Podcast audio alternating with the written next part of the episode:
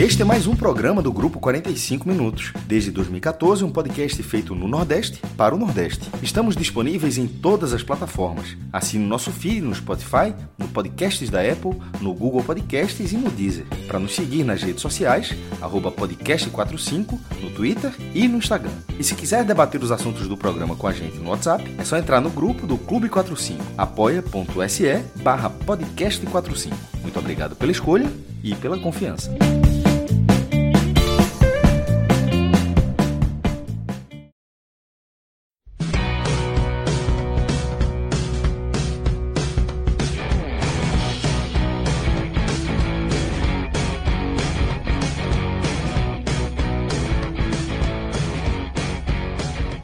Fala galera ligada aqui no podcast 45 minutos. Estamos começando aqui mais um telecast nessa noite de quarta-feira, são 9h38, quarta-feira, dia 5 de outubro. Eu sou Lucas Leozzi, estou aqui neste primeiro momento com Léo Fontinelli e com Iago Mendes, além de Clisman Gama, que está nos trabalhos técnicos, vai ficar aqui durante o programa todo. E daqui a pouco a gente vai receber Tiago Minhoca e Luca Laprovítera. A gente vai começar o nosso programa falando do empate do Ceará no Castelão. O Ceará recebeu o Goiás, Ceará ali na, é, na situa numa situação complicada e é, abre o placar, Léo. É, tem até alguns lances bons durante o jogo, abre o placar com Mendonça e tudo. O torcedor que, que foi ao Castelão, que estava fazendo uma atmosfera bonita no estádio, vê tudo ruir num momento, que é a expulsão divina no início ali do segundo tempo. É, Vina expulso de uma maneira, como o Iago muito bem definiu, no, no pré ali, quando a gente estava é, ainda conversando antes de, de, efetivamente abrir o programa, uma expulsão completamente irresponsável de Vina, é, desnecessária, é, que realmente é difícil de explicar. Ele vai ser, vai ser muito difícil dele se explicar, tanto para a torcida quanto para os companheiros. Imagina o clima no, no, nos vestiários. É, os companheiros é, deveriam, né? É, tem que ver como é o, o, nível da liderança do Vina aparentemente é muito forte dentro do elenco, mas deveriam estar revoltados com ele, porque realmente foi uma coisa irresponsável. É até difícil não começar esse programa, Léo, falando disso, né? Assim, a gente teve 90 minutos de jogo, é, muita coisa aconteceu, mas o ponto-chave dessa partida hoje no Castelão, com toda certeza, foi a expulsão do Vina, né? É, sem dúvida, Iago. Boa noite. Oi, Iago. Iago também, né? Mas Lucas, Iago, seja bem-vindo de volta aí. Muito bom a gente estar gravando junto. É um prazer. Depois desse leve período, sem sofrer muito com o Leãozinho, essa distância, né? Mas o seu comentário. Meu amigo, não tá vendo nada. Não tá vendo nada. ah, é bom demais. É bom demais, meu amigo. Ô, inveja. Mas é, o Ceará não permite a gente ter esse dia de paz, esse dia tranquilo. E pegando um gancho nas tuas, nas tuas palavras, é, não tem nem por que a gente cogitar como o Vina vai se explicar, porque ele não vai se explicar. É, não tem por que o Jô se explicar, a gente, como a gente imaginar como o Jô explicaria a perda do pênalti passado, porque ele não precisa se explicar. Não tem por que a gente cogitar ou projetar como o presidente do Ceará ele vai justificar as decisões atrapalhadas, absurdas, ridículas e a falta de contratações na janela de transferência, porque ele não se sente obrigado a explicar. É, o Ceará não tem um diretor de futebol, o Ceará não tem um executivo que responda pelo futebol de forma efetiva, é, os jogadores não são cobrados, é, e, e na verdade a única coisa hoje que sustenta o Ceará no patamar que ele está hoje é a torcida. Assim, é a única coisa que nunca faltou e, e ontem, na, na entrevista pré-jogo, na coletiva pré-jogo do João Ricardo, ele falou que ia pedir para a torcida deixar para reclamar, protestar no final.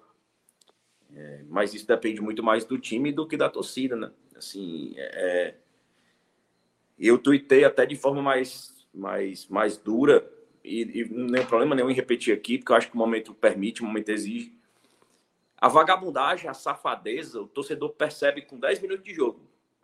Com 10 minutos de jogo, o torcedor percebe se vai ser uma noite de safadeza, de vagabundagem, sem vergonhice. É, e assim, eu acho que o momento permite a gente tratar dessa forma. Porque é, é um elenco que já apresentou futebol, é um elenco que já mostrou vontade, é um elenco que já mostrou intensidade, assim, com esse mesmo treinador, com esse mesmo grupo, com essa mesma estratégia.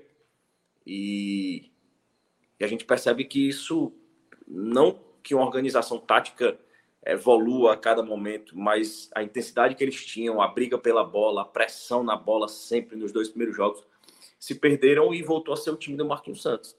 Assim, claramente o Ceará hoje ele é um buraco negro que suga motivação, que suga vontade, que suga é, é, é o, o, querer algo mais, assim. E eu acredito muito que o Lúcio tenha chegado com essa mentalidade que aos poucos vai sugando os jogadores que chegaram querendo alguma coisa, assim. É, e é uma mentalidade que eu falo que está impregnada hoje no clube. Assim, é uma mentalidade de fracasso, uma mentalidade de derrota. E hoje, até conversando com o Paulo, Paulo Tailan, que é do Vozão Cash, ele falou: é, rapaz, parece que a maré virou quando a gente levou esse gol. Virou em 2021. Assim, virou em 2021.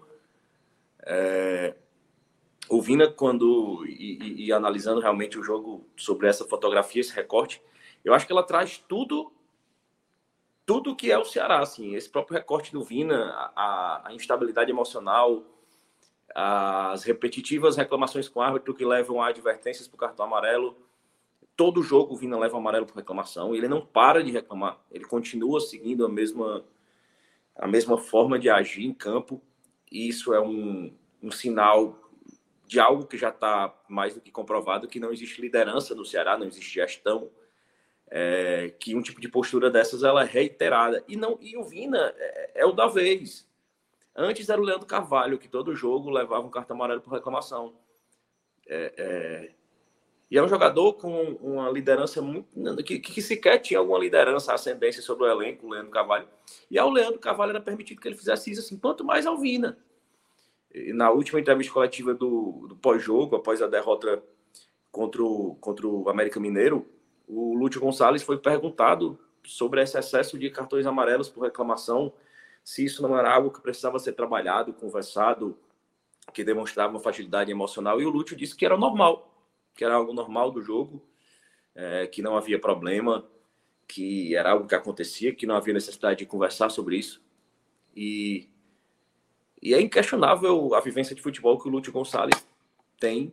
Acho que é incomparável a gente se colocar próximo a uma vivência dessa mas é algo que a gente, que tem uma vivência interna de futebol muito menor que a do Lúcio, a gente consegue identificar que é um problema. O Minhoca bate nisso há pelo menos sete rodadas, assim, que o Minhoca traz. É um absurdo a quantidade de cartão que o Vina recebe por reclamação. E, e parece que a gente, que não sabe tanto de futebol, estava certo, né? Hoje, claramente, a, a, o empate passou pelo momento onde o Vina foi expulso, né? E eu acho que até que o time se comportou bem na maioria dos, do, do, do tempo ali. Eu acho que se, se o Ceará tivesse conseguido segurar a vitória, ela tinha sido relevar. É, essa expulsão do Vina tinha sido é, menos batida, apesar de absurda. É, mas caso o resultado se mantivesse, e qualquer, de qualquer forma, se o gol saísse de uma, um chute aleatório do goleiro que quicasse, isso ia respingar na expulsão do Vina. Assim, não tem como você desconsiderar isso. Assim, eu acho que depois da expulsão a postura do, do time foi adequada, foi a esperada.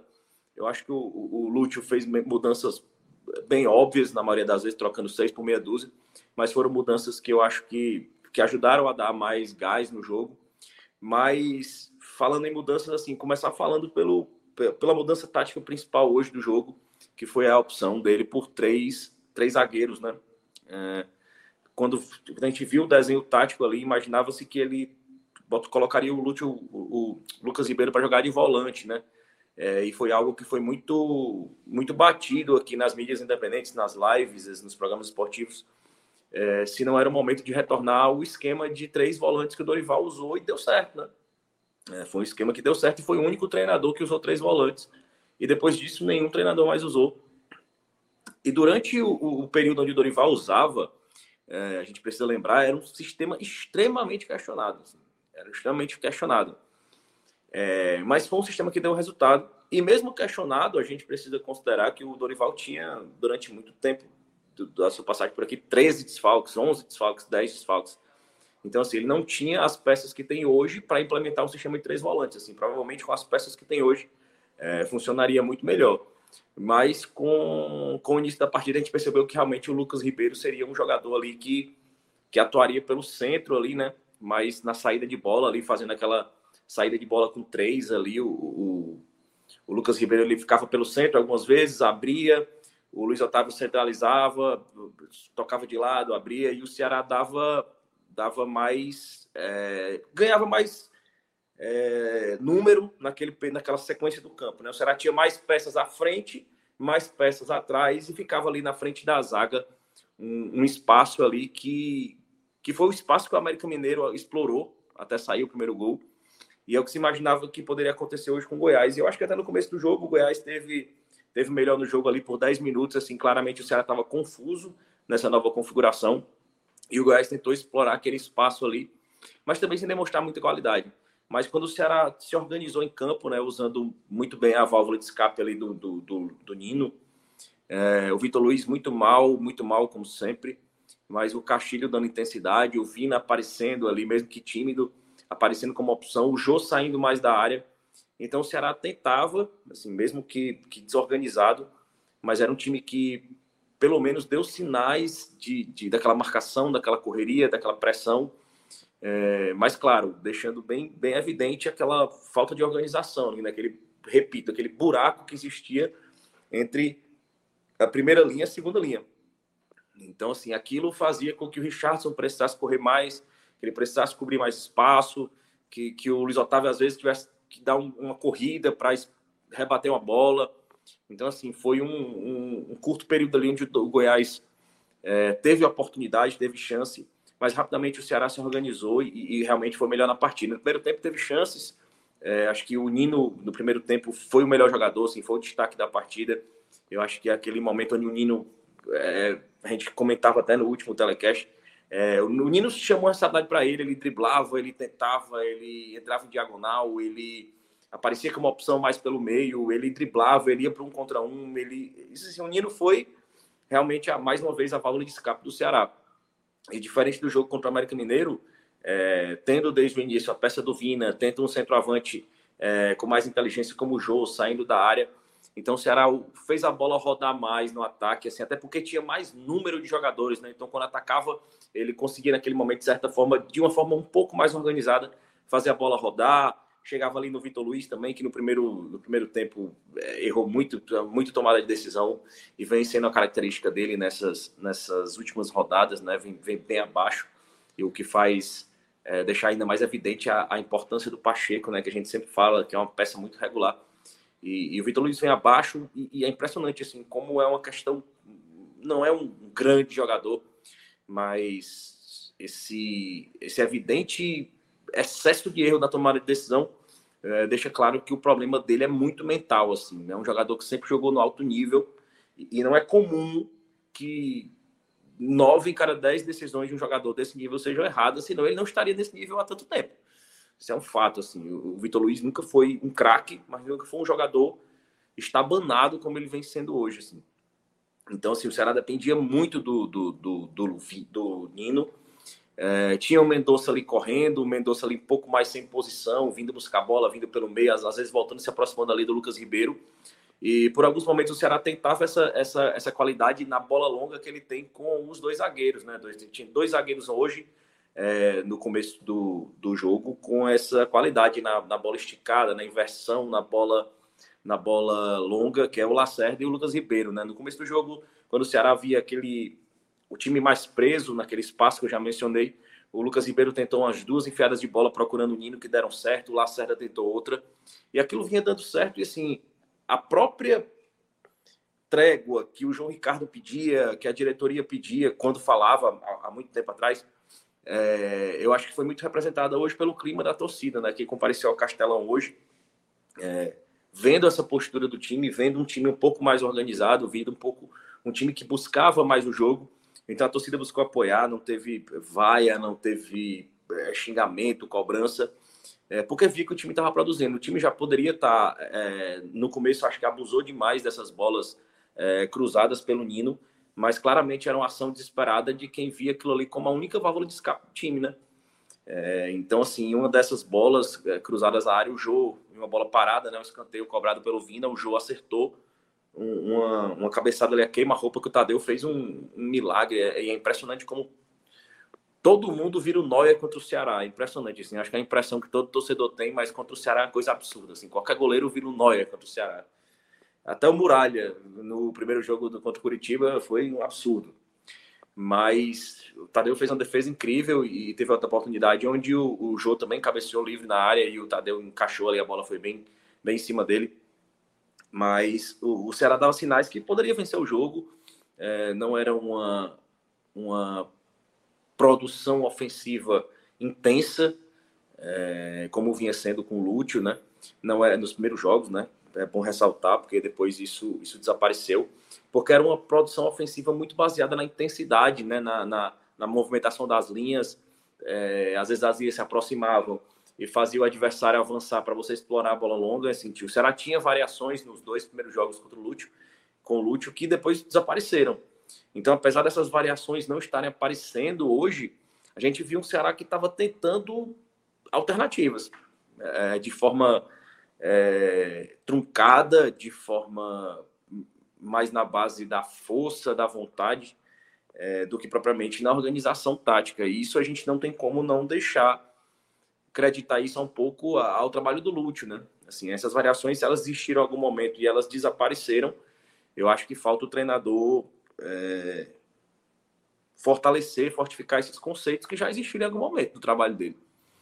É, eu não acredito que tenha sido pelo acaso, por acaso, naqueles dois primeiros jogos, os jogadores de repente, vamos relembrar aqui os conceitos de quem passou por aqui, que deram certo, e vamos nos organizar entre a gente. Mas claro que não, teve conversa do Lúcio, teve, teve a, a, o direcionamento dele. E, e, eu acho que deixar isso se perder é muito responsabilidade dele também, né? E, e é sintomático como o próprio treinador, assim, um treinador que está começando a carreira, que chegou motivado, é, é, vai sendo absorvido por essa estrutura, né? Vai ficando se sentindo e foi uma coisa que eu ressaltei, né? Assim, o Lúcio deu a entrevista coletiva dele sem nenhum diretor do clube, né? Assim, sozinho. E, e, isso é simbólico. Você é um profissional que está chegando numa cidade diferente, num país que não é o seu, é, apesar de você conhecer o país, ter jogado aqui muito tempo, mas é um país que não é o seu, você chega num clube novo, num desafio novo, muito questionado pela torcida, e você vai ser apresentado, você olha para um lado, olha para o outro, não tem ninguém assim. É, é inacreditável mesmo isso. Assim. É... É, eu nunca vi isso, tá? Eu é. nunca vi isso. É, tem um bom tempo aí de jornalismo esportivo aqui em Pernambuco, nunca vi isso de um treinador ser apresentado sozinho. É inacreditável, inacreditável. Apresentado por ele mesmo, né? apresentado é, por ele mesmo e chancelado por ele mesmo. É, e, e ele... com o agravante de ser um treinador que nunca tinha assumido um clube profissional. Então são Exatamente. três coisas assim, acho que inéditas quase. E é, e é muito sintomático, assim, a imagem que da apresentação do Lute, da coletiva dele, quando chegou ao Ceará, é ele numa cadeira e mais duas cadeiras vazias de cada lado, assim. E... É a diretoria do Ceará, né, pô? Tá não, mas é, é na nada, dele, a diretoria do Ceará, nada. É, é, é e, e, e, essas, essas decisões, essa falta de, de coragem, essa falta de, de, de afirmação, de, de, de, mesmo de comparecimento, assim, a, a falta do, no, do vulgar da cara tapa. E são assim, são jargões do futebol que eu, depois de um jogo como hoje, que você sabe que vai ter na coletiva, você sabe que vai ter na. Assim, você sabe que depois do jogo é assim o torcedor tem razão, é pedir desculpa ao torcedor e vamos levantar a cabeça. Tipo assim, são palavras que o torcedor que já está com o resultado desse na cabeça já fica mais indignado.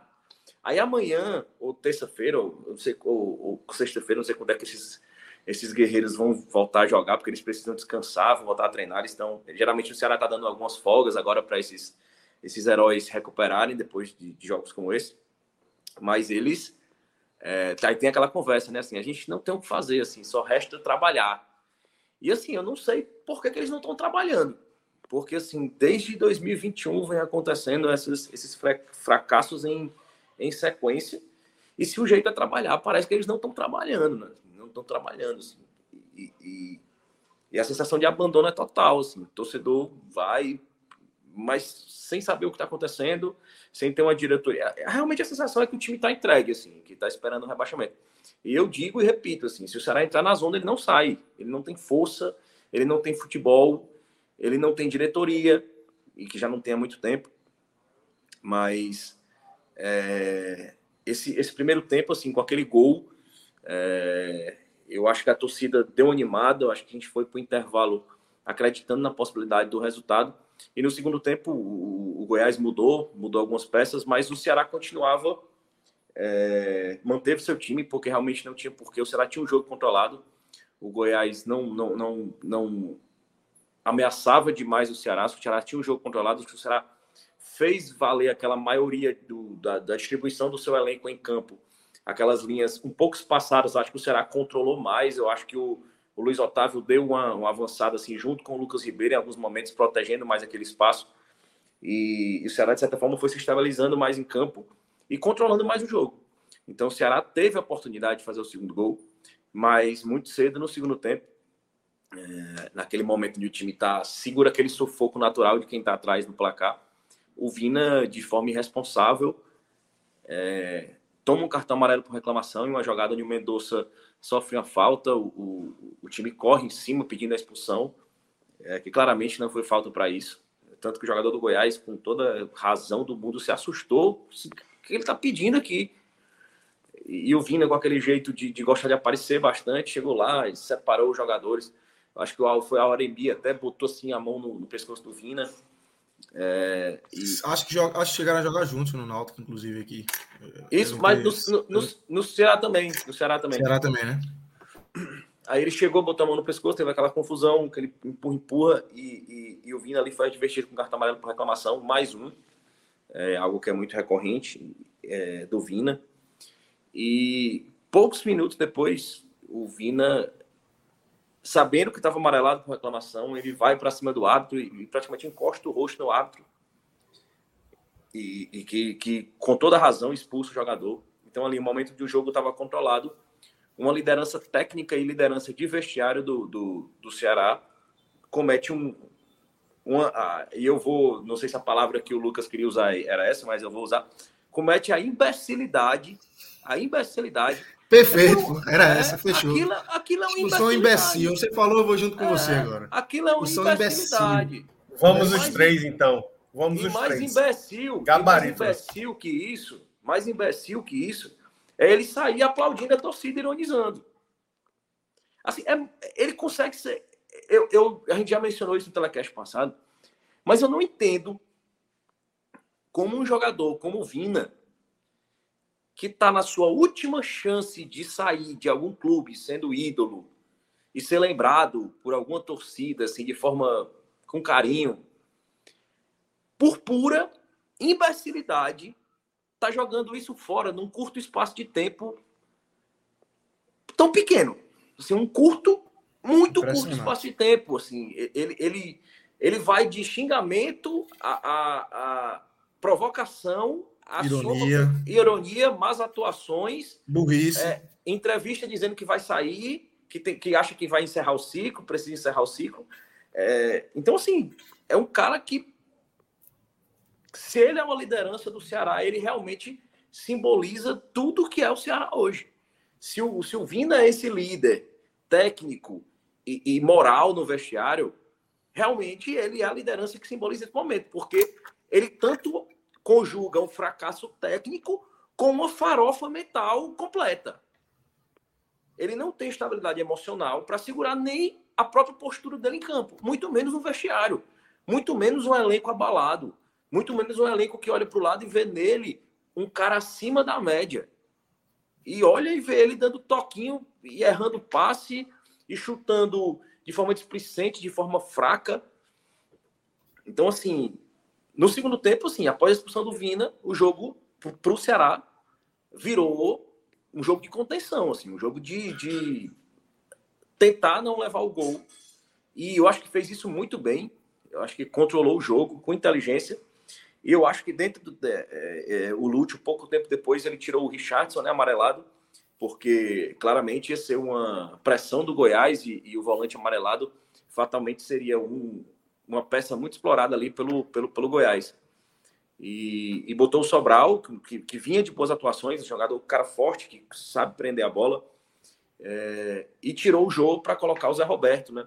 Um centroavante descansado, um centroavante um pouco mais móvel que o Jô, e que também sabe jogar fora da área, né? Eu acho que o Zé Roberto até no Ceará se destaca mais fora da área, no, no no pouco destaque que ele possuiu do que realmente pela sua atuação é, dentro da área.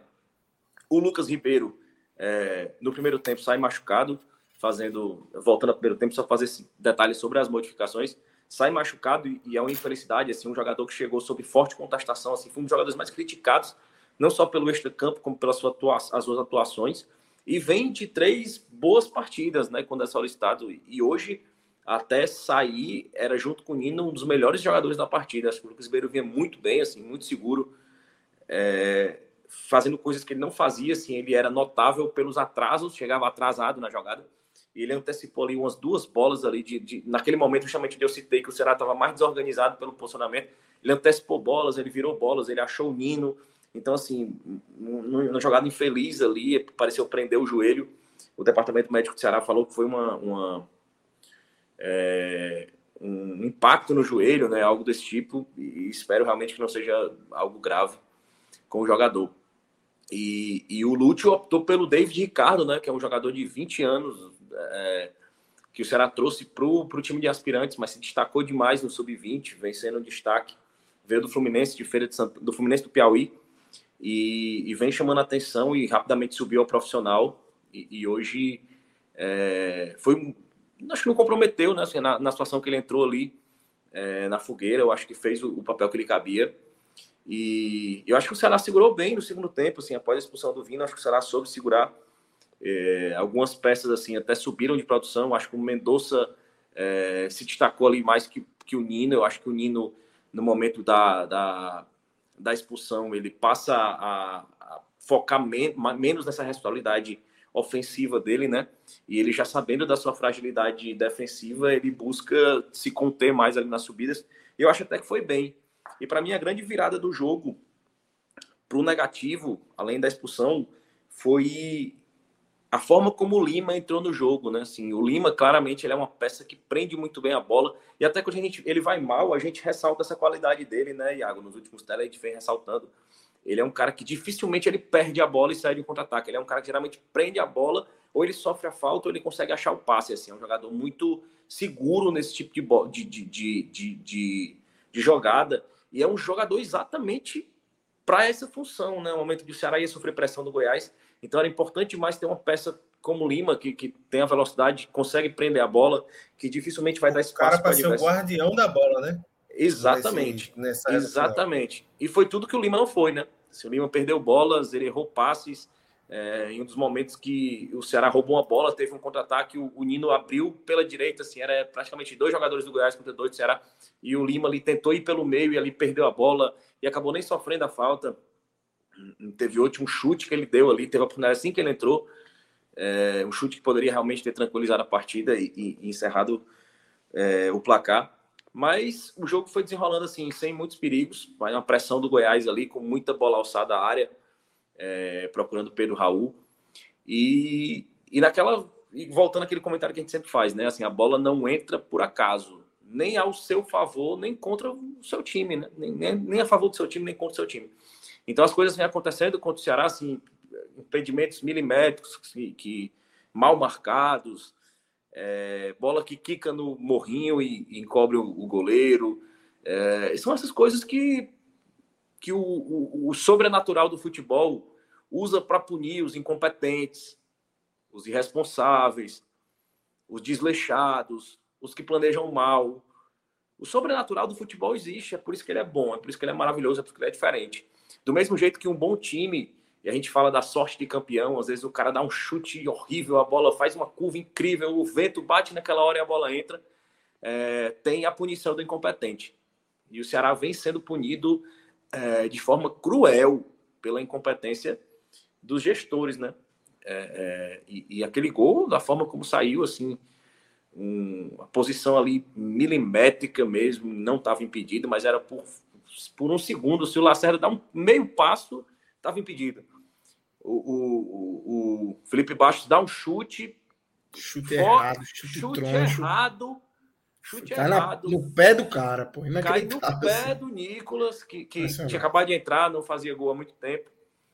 E acerta ali aos 47.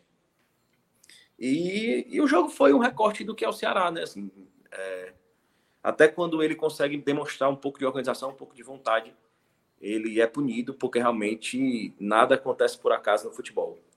E esse time está moralmente rebaixado, ele ele está emocionalmente rebaixado, e não se vê evolução de futebol, não se vê postura, não se vê cobrança, não se vê trabalho para tirar o time dessa situação, não se vê sequer alguém dando a cara, a, tapa para se expor diante dessa situação. Então, assim, o que se vê é muito conformismo e praticamente a repetição de 2019, é torcer para que quem está embaixo seja mais incompetente que os incompetentes do Ceará.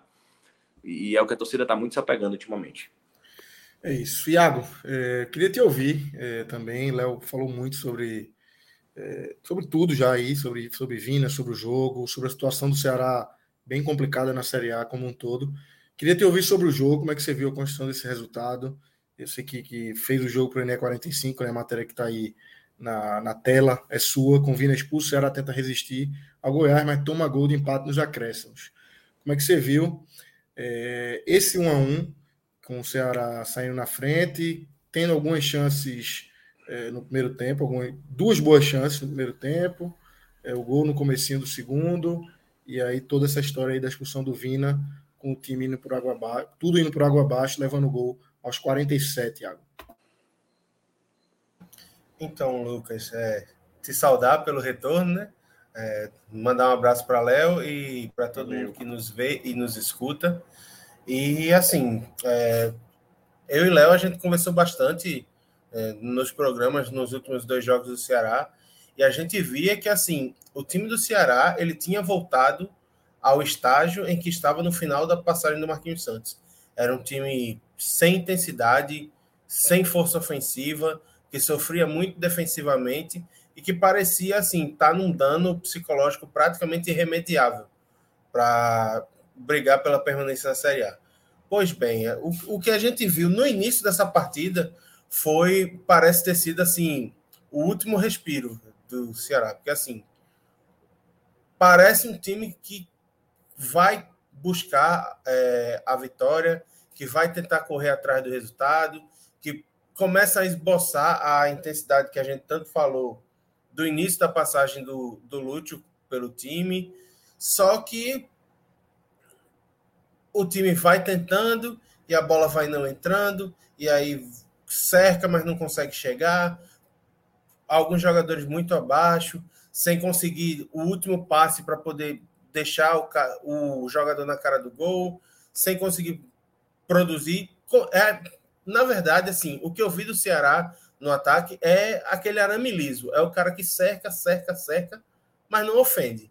E aí, assim, essa dinâmica do Ceará, apesar de estar melhor em campo, e mas não conseguir ofender o time do Goiás, faz com que o time vá para o intervalo empatado em 0 a 0 Ok, conseguiu criar duas grandes chances.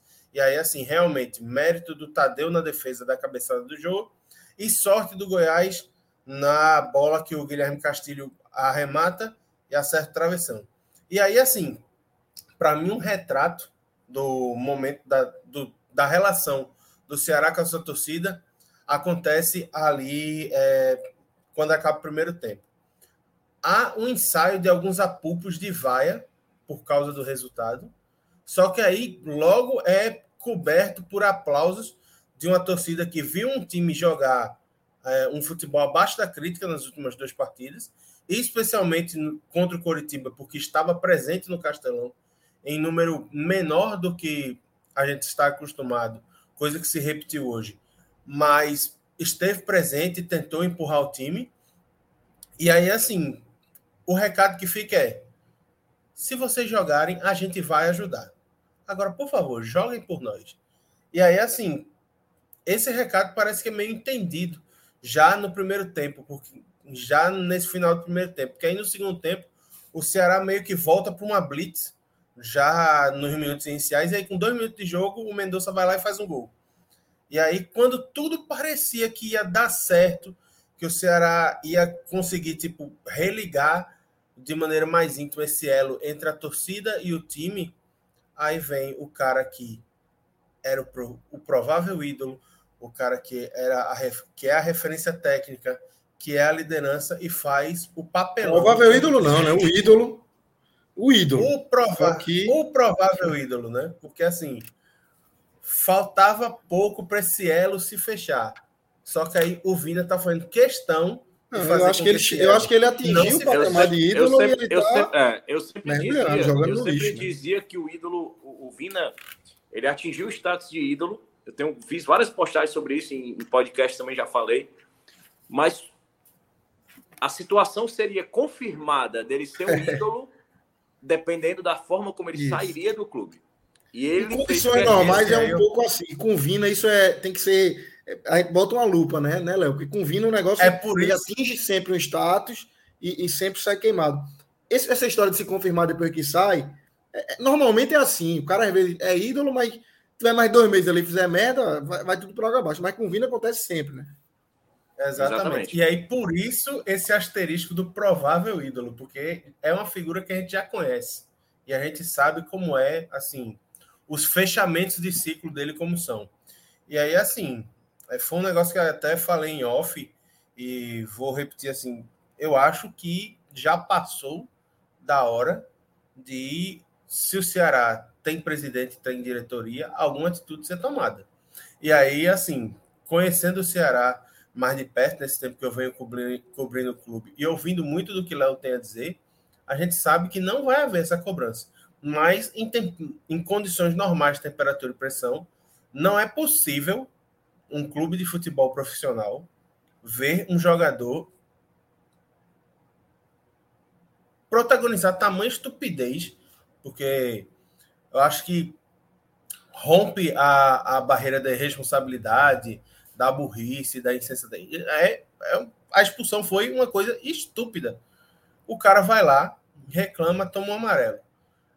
Acha pouco, vai lá e toma um segundo. E aí, assim, eu fui buscar os números de cartões amarelos do Ceará e no Brasileirão, o líder o, no Brasileirão e no geral, o líder em cartões amarelos do Ceará é o Richardson, jogador de combate, que é o cara que está sempre lá naquele jogo mais físico, de proteger a linha de zaga. Ao todo, o Richardson tem 17 cartões na temporada, 10 no Brasileirão. Ou seja, foi, suspenso, cumpriu a suspensão contra o Curitiba e agora já tomou de mais um, né? já, já inaugurou o quarto ciclo de cartões.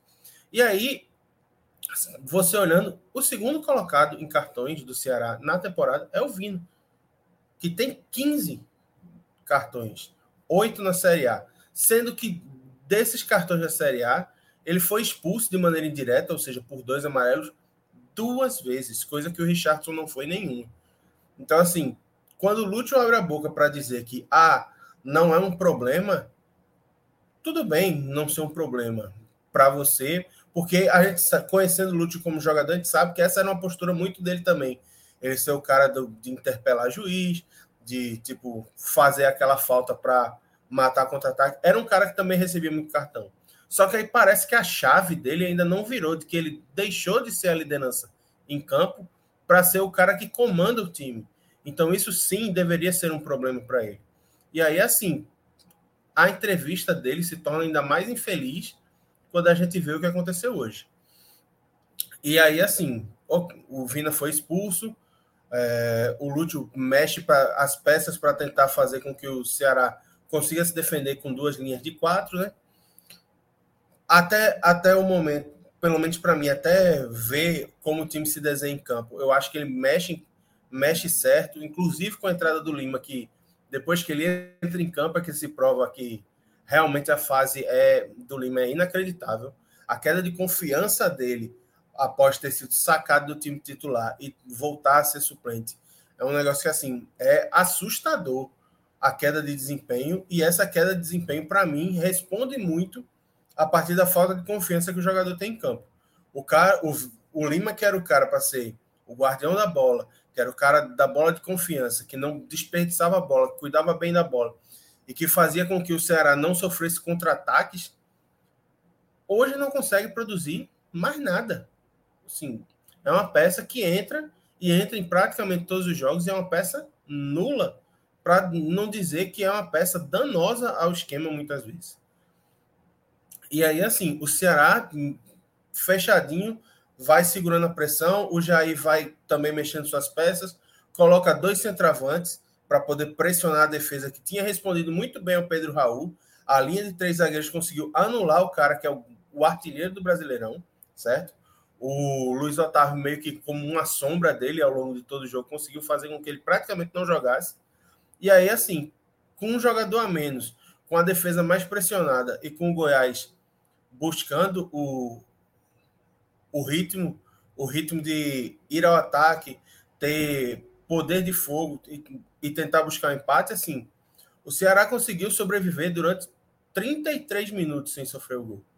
Assim, é muito, é mais de um terço da partida sendo martelado, martelado e tentando sobreviver de todos os jeitos. Porque todo mundo sabia o quanto era importante essa sobrevivência para o Ceará. Era uma vitória que ia colocar o time a quatro pontos do primeiro time fora da zona, certo?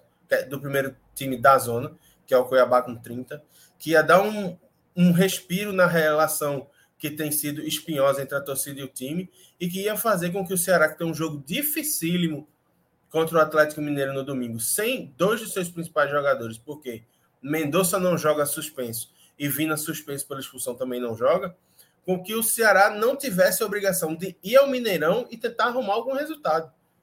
Mas aí, numa bola mal batida pelo Felipe Bastos, a fase, quando é ruim, acaba que não, não, não dá como o Léo muito bem disse, assim, a bola não entra, não deixa de entrar por acaso e não entra por acaso. E aí, assim, para coroar é, essa atuação individual e responsável do Vina, a bola que o Felipe Bastos bate, sobra no pé do Nicolas, que faz o gol. E aí, assim, tem todo o suspense né, no estádio, porque é uma revisão lenta. O VAR chama o juiz, a, é, o lance fica sendo revisado durante quase cinco minutos, e aí, com tons ainda mais cruéis, o Ceará toma empate. E aí, assim, tá, tudo bem, vamos, a gente tá com um jogador menos, mas vamos tentar aprontar alguma coisa lá na frente. Mas é muito difícil, especialmente vendo a partir de um prisma que a gente comenta quase todo jogo. O psicológico do Ceará é muito abalado, tá muito abalado. A confiança desse time é praticamente inexistente. E aí, assim, um time com um a menos, que tá jogando sem confiança e que a torcida passa a se afastar, aí é praticamente impossível conseguir reverter qualquer resultado. Léo falou que assim, é, realmente a torcida do Ceará tinha estava fazendo a diferença para o clube, e aí eu concordo muito. Mas nos últimos dois jogos eu vi, fui buscar os públicos, eu acho que até a torcida mesmo deu uma freada no apoio, porque contra o, o Curitiba foram 13, 13, quase 14 mil de público, e hoje foram um pouco mais de 16.500 torcedores, que é um público muito abaixo do que a gente se acostumou a ver no Castelão. Mesmo sendo um horário horroroso, porque a gente sabe que quarta-feira, às 7 horas da noite, é um horário muito complicado para se chegar, mas parece que essa, esse distanciamento é, do time para com a torcida, a torcida meio que já não reconhecer mais o time, parece que começa a se consolidar. E aí, assim, parece que é mais uma pedrinha no, no caminho do rebaixamento que vem sendo colocada para ver onde é que vai dar esse caminho do Ceará em 2022. E além de tudo, né, assim, é, você falou aí, e eu queria ouvir Léo um pouco também, é, com dose de crueldade, né? O, o, enquanto eu vou vendo o jogo e vou sempre tentando pegar algum gancho para trazer para cá, para a gente sair um pouco do jogo, e, e, claro que nessa reta final é tabela, né?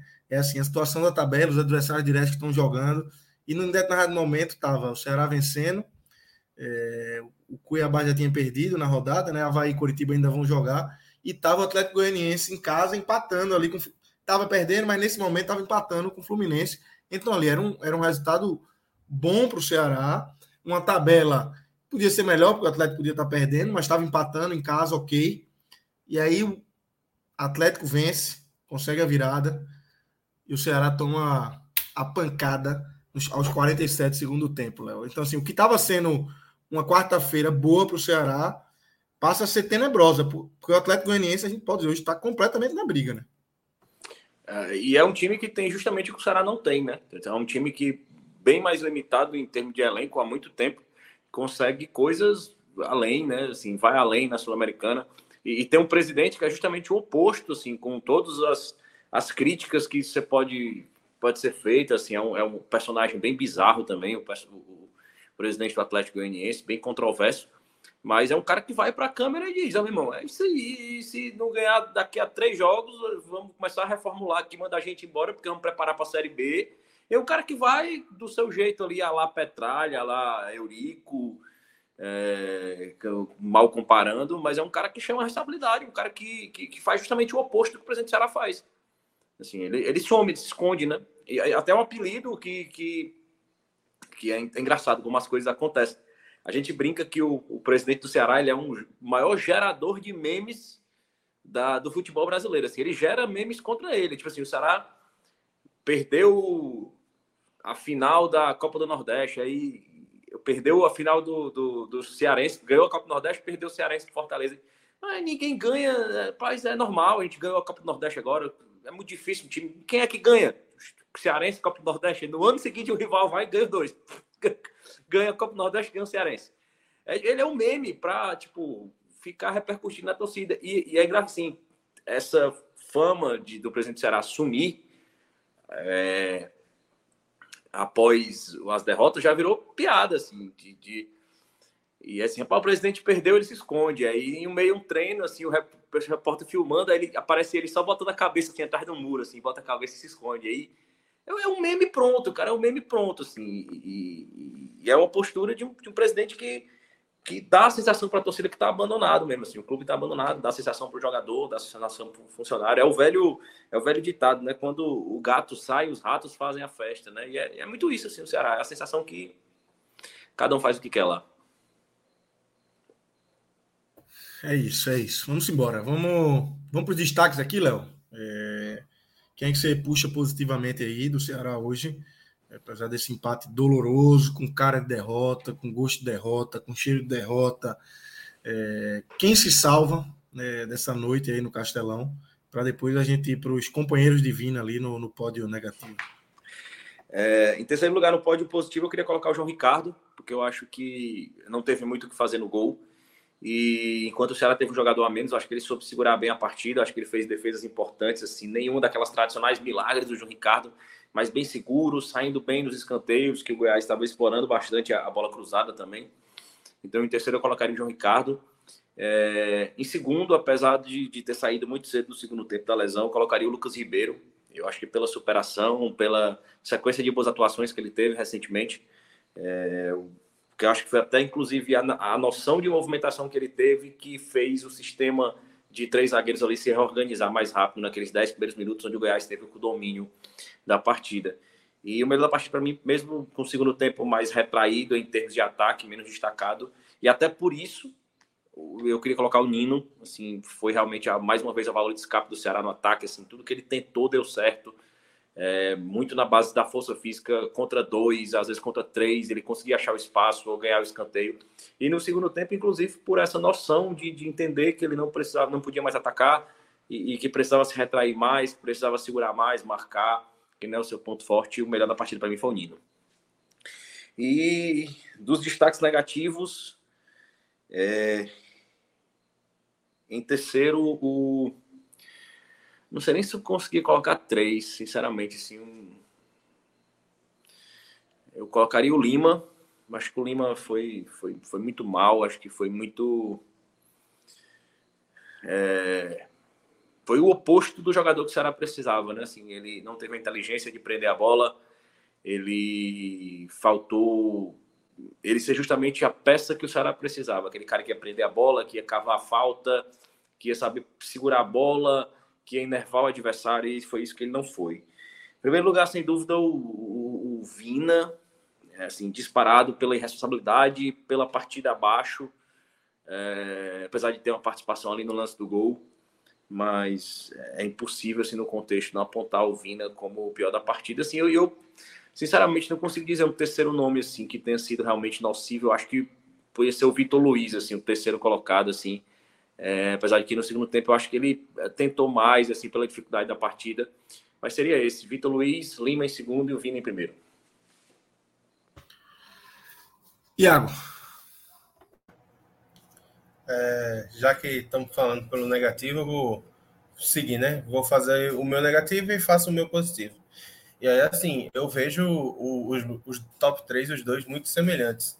É, no, no negativo, eu só vou discordar de um nome de Léo. E, assim, é um cara que vai entrar no, no top 3 negativo que precisa ter três.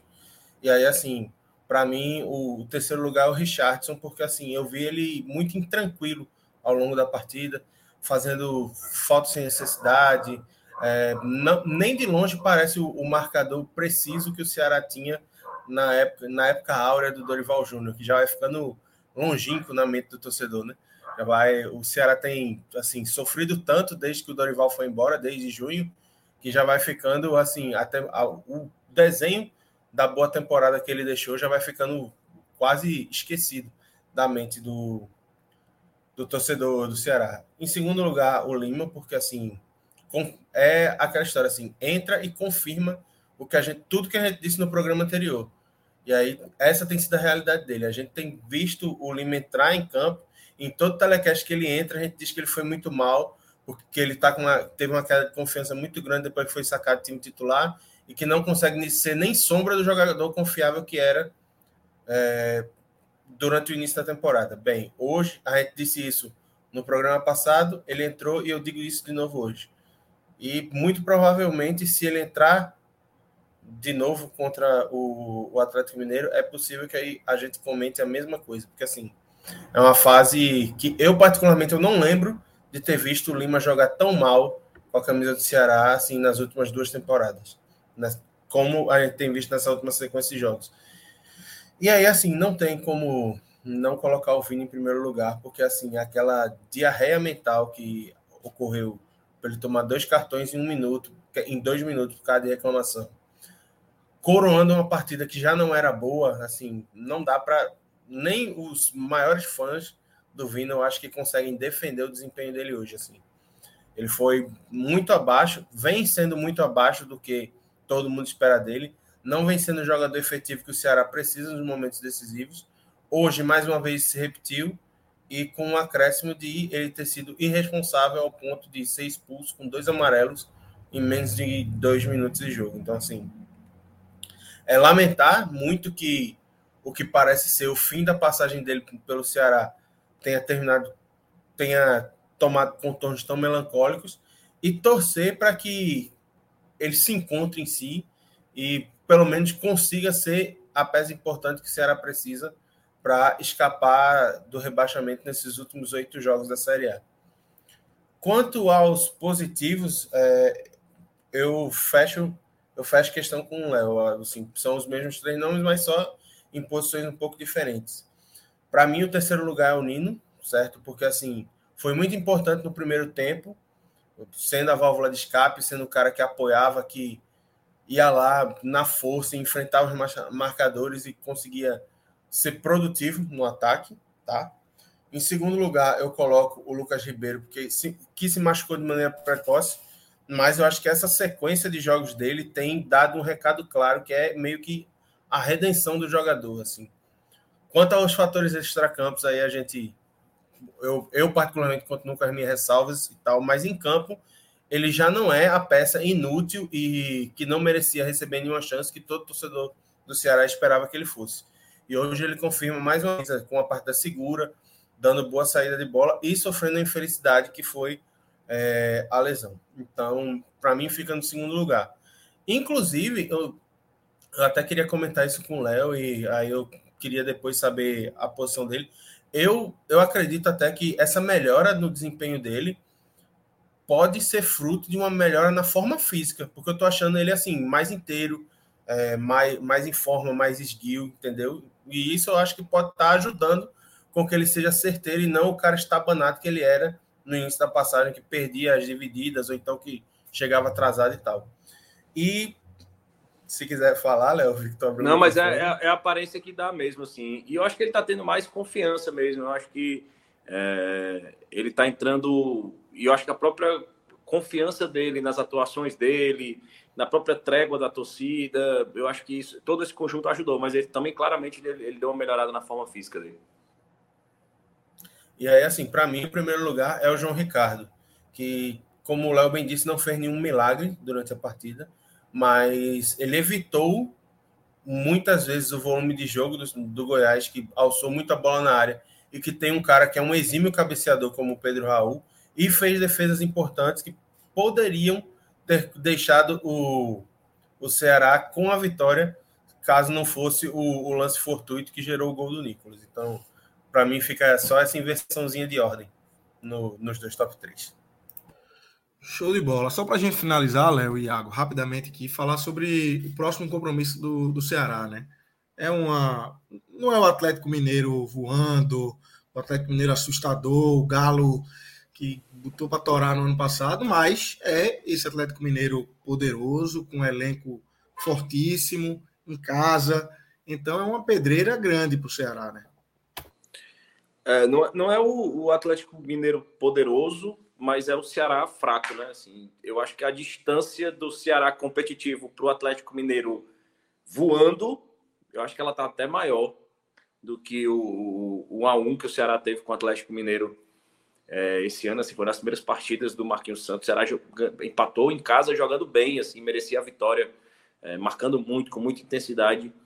É, aquele Atlético está muito parecido, e o Ceará está muito mais fragilizado. Então, assim, é, eu vejo ainda mais favoritismo por parte do Atlético Mineiro.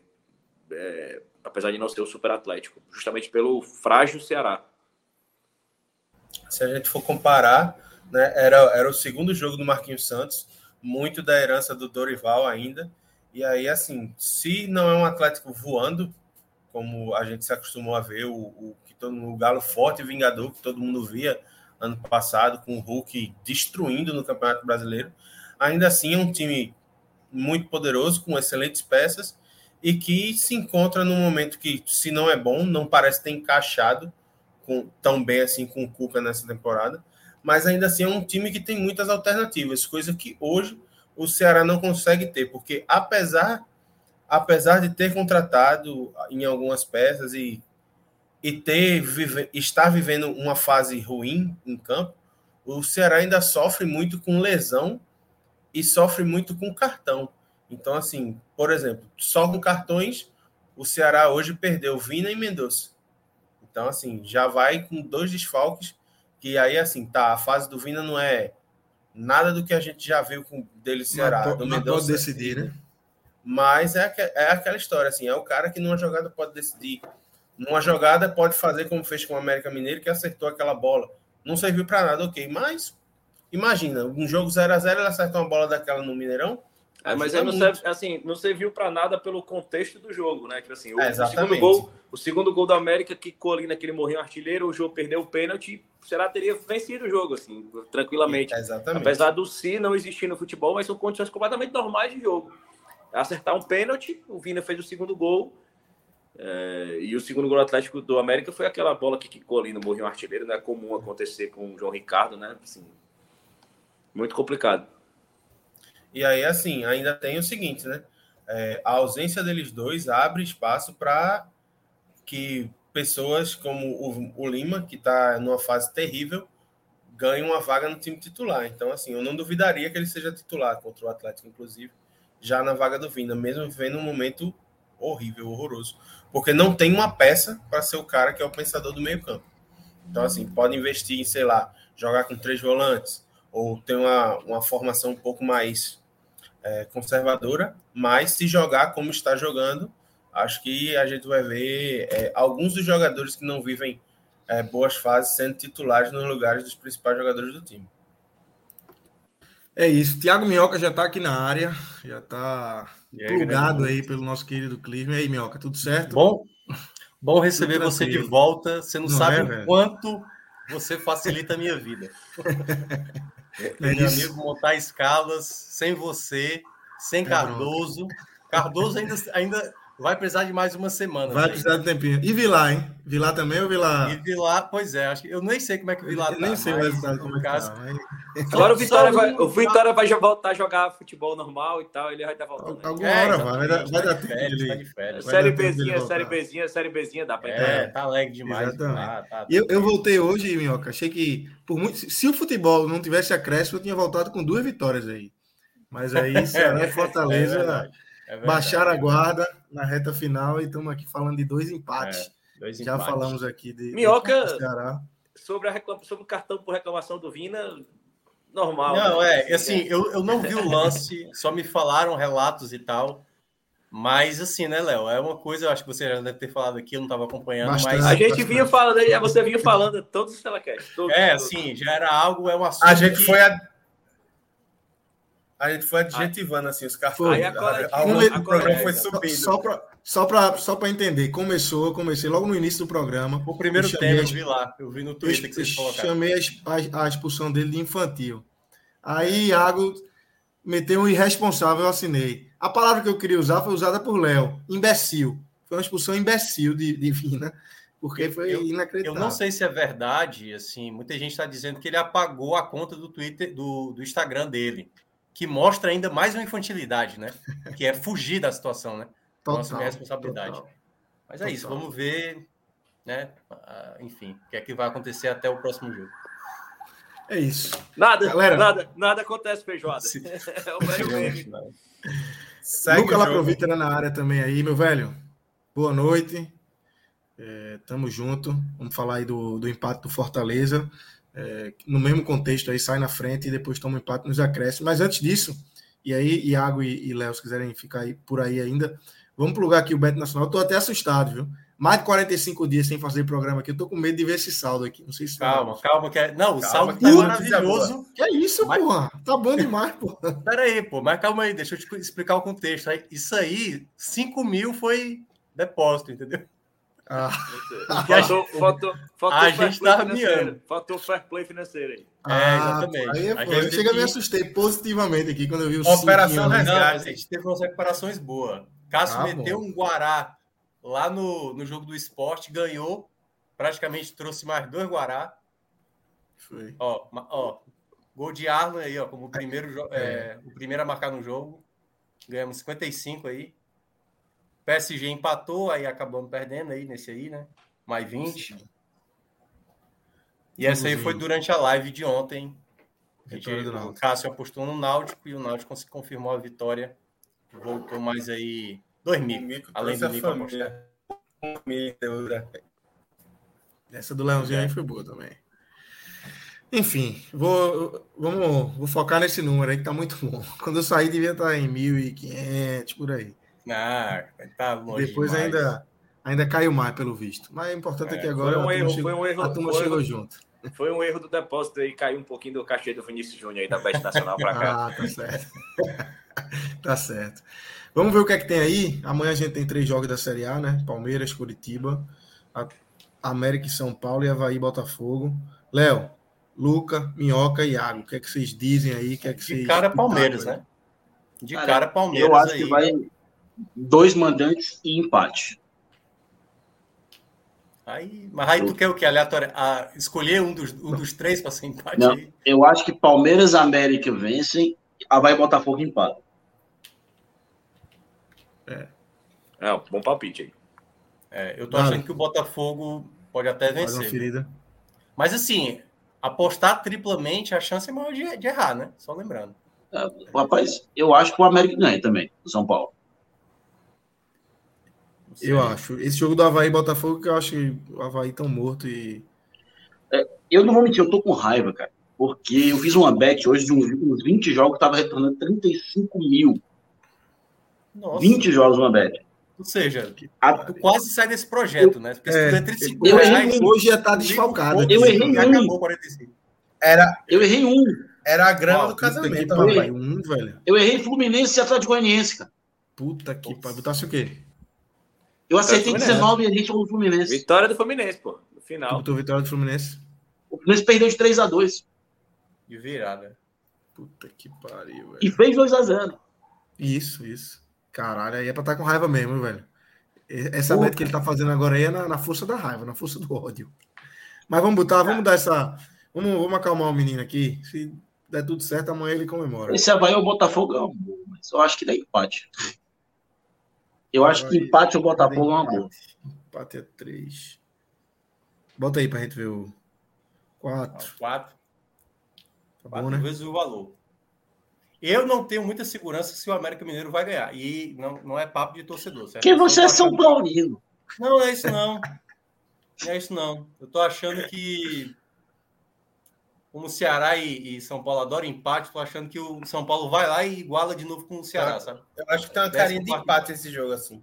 Também tô achando que é capaz de dar empate. Eu acho que eu acho que eu colocaria América ou empate esse jogo. Bota América ou empate aí pra gente ver como é que fica. É, vai cair um pouquinho aí, é. 2,51. Hum, acho que aí não. É, eu acho que é muito arriscado para um 30. É, né? exatamente. Apesar bora na América, gente... bora na América, vai dar América, pô.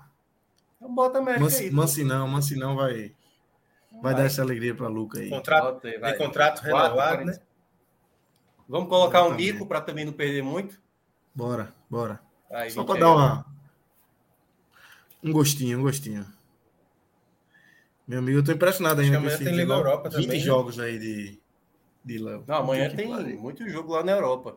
Tem, tem Liga Europa. Aí, né? Europa Liga aí, ó. Liga Europa, tem Liga Europa amanhã. O Arsenal joga em casa? Ah, esse... ah, mas tá 1,22, tá baixo. Mas o Arsenal joga com o Bodo em casa. Dá para colocar um mais Dá para fazer. Dá para fazer um Ó, o Mônaco aí também, ó. Roma. Mônaco também. Mônaco. Olha o Fenerbahçe. Não, não, é, é. Bom, não, é bom, não é bom colocar esse mercado de gols do Arsenal, não, do que a vitória do Seca. Tipo. Eu acho melhor colocar mercado de gols. Eu acho que vale ir. Mas o Arsenal vai com time reserva, né, velho? O Arsenal vai com time reserva. O Arsenal vai com time reserva, cara. Provavelmente. Aí já dá uma complicada. É, aí já. De onde é esse Bodo? Bodo? Não, o time reserva do Arsenal vence o Bodo no Emirates, né? Mas. De onde é o Bodo? Noruega. Noruega. Será que vai tomar um chá de Bodo? Cardoso. Nossa. Chega aí, Cardoso. Nossa. Não, então vai. Então Cardoso vai, vai ter mais 20 dias, vai. né? Cardoso tem mais 20 dias de campanha lá, né? Total. Mas é, daqui a pouco ele volta. Mas deixa aí, vai, deixa a Arsenal seco mesmo aí, vai. Não vamos apostar nesses gols, não. Junta até mais alguns aí. Essa informação do Luca aí. Deixa chega, mais algum aí. Deu um frio na espinha aí. Fenerbahçe. Cara. Fenerbahçe, Fenerbahçe. Fenerbahçe. Fenerbahçe é uma boa. Roma. Não, Roma e Betis, né? A Roma não contra o é... Betis em casa eu não confiava, não. Roma e Betis. Não. Aí não dá Mas é, não. Eu acho que seria. Daria para colocar até um empatezinho se brincar. Para a Conference. Ó, o vídeo real é boa em casa. Já, a Z em casa é uma boa. Essa aí já é a conferência. Apoel, né? O... Ei, peraí, pô. Vila Real é. e Astro Viena é, tá, tá pagando baixo, né? Isso é na sexta, né? Eu acho que isso aí é Conferência League, não? Acho que não, acho que é. Não, é amanhã. É Conference, é Conference. É conferência é, Verdade. Verdade. Já... Tá bom, pô. Tá bom, 21 aí também. Tá dando tá bom, tem 5 aí, mano. Bota Oh. É o Nike, o Nike. Pronto, pronto, é, pronto. realmente tá. Pronto. Lazio ali, Esse não, Malmo e o Berlim, eu acho os dois mar. Não, não, isso aí, aí não, aí, aí é pedir para se coisa de ambos marcam, aí vai que não, não acontece. Arriscado, velho, arriscado demais. Não, tá pagando pouco. Apaga de pouco, pouco, demais, deixa quieto, deixa quieto. Paga pouco demais. Não, mas tá, já tá indo para 8, entendeu? Colocou ele, vai para 8, ó. Pulou para 8. Coloca aí, ó. 8 e 34. Então vai. É grande. Tinha um Lazio ali, alguém falou um Lazio ali, bota ali pra gente ver o Lazio como é que tá. Não, mas o Lazio joga fora contra, os, contra o Sheriff. Cadê? Contra o Stungraz, não, não é muito perigoso. É, não, é perigoso. Como assim, pô? Que time é esse, cara? Desde quando eles. Stungraz da, da Áustria, cara. Time bom, defesa alta, Lázio vem embaixo, três jogos sem vencer. Então, beleza, vou fechar em oito aí. Oito, oito tá bom, tá não? Tá bom, mas aí a gente aposta o quê? De novo um mico ou bota um arara aí? Cinquentinha, né? Bota Cinquentinha, um mico aí, né? Cinquentinha. 50?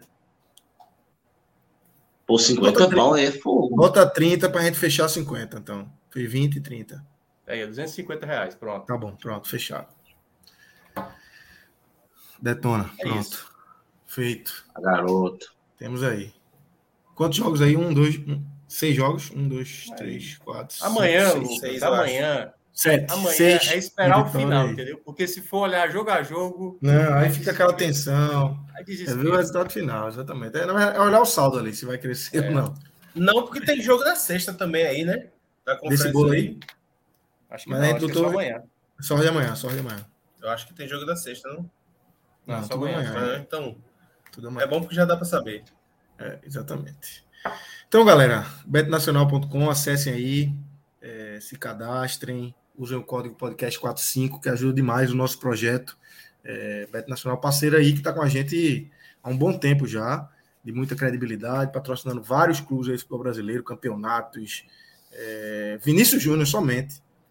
É, e o velho podcast 45 minutos aí na, no hall de patrocinados do Beto Nacional.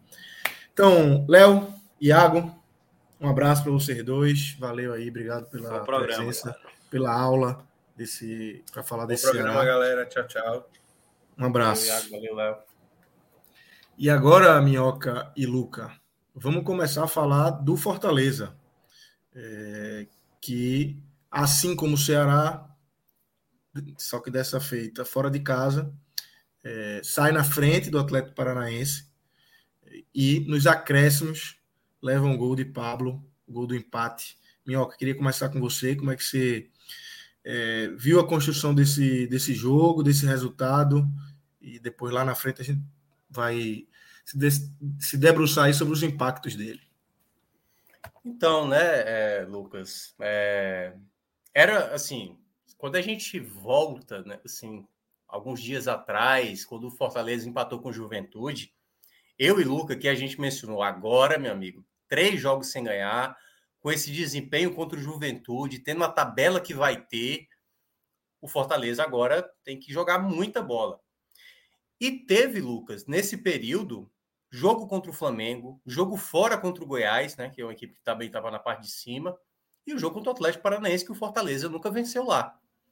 Sair desses três jogos, depois desses dez dias né, de pausa que, que teve, por conta da, da data FIFA, com sete pontos, meu amigo, é muito bom. É muito bom o aproveitamento, que poderia ter sido nove pontos, né? Claro que a gente vai entrar na partida, mas primeiramente eu queria falar do contexto do que foi o, o a recuperação do Fortaleza para esse momento, porque o campeonato está se tornando delicado ali, um novo tropeço. Se tivesse empatado com o Flamengo, se ali o jogo contra o Goiás, que o time jogou bem e tudo mais, mas né, não fez um segundo gol para matar e tudo mais. Então, assim, esse é um jogo, né, o jogo do Atlético Paranaense, que eu até che cheguei a citar. Antes da partida rolar, assina um empate na hora, tá tranquilo.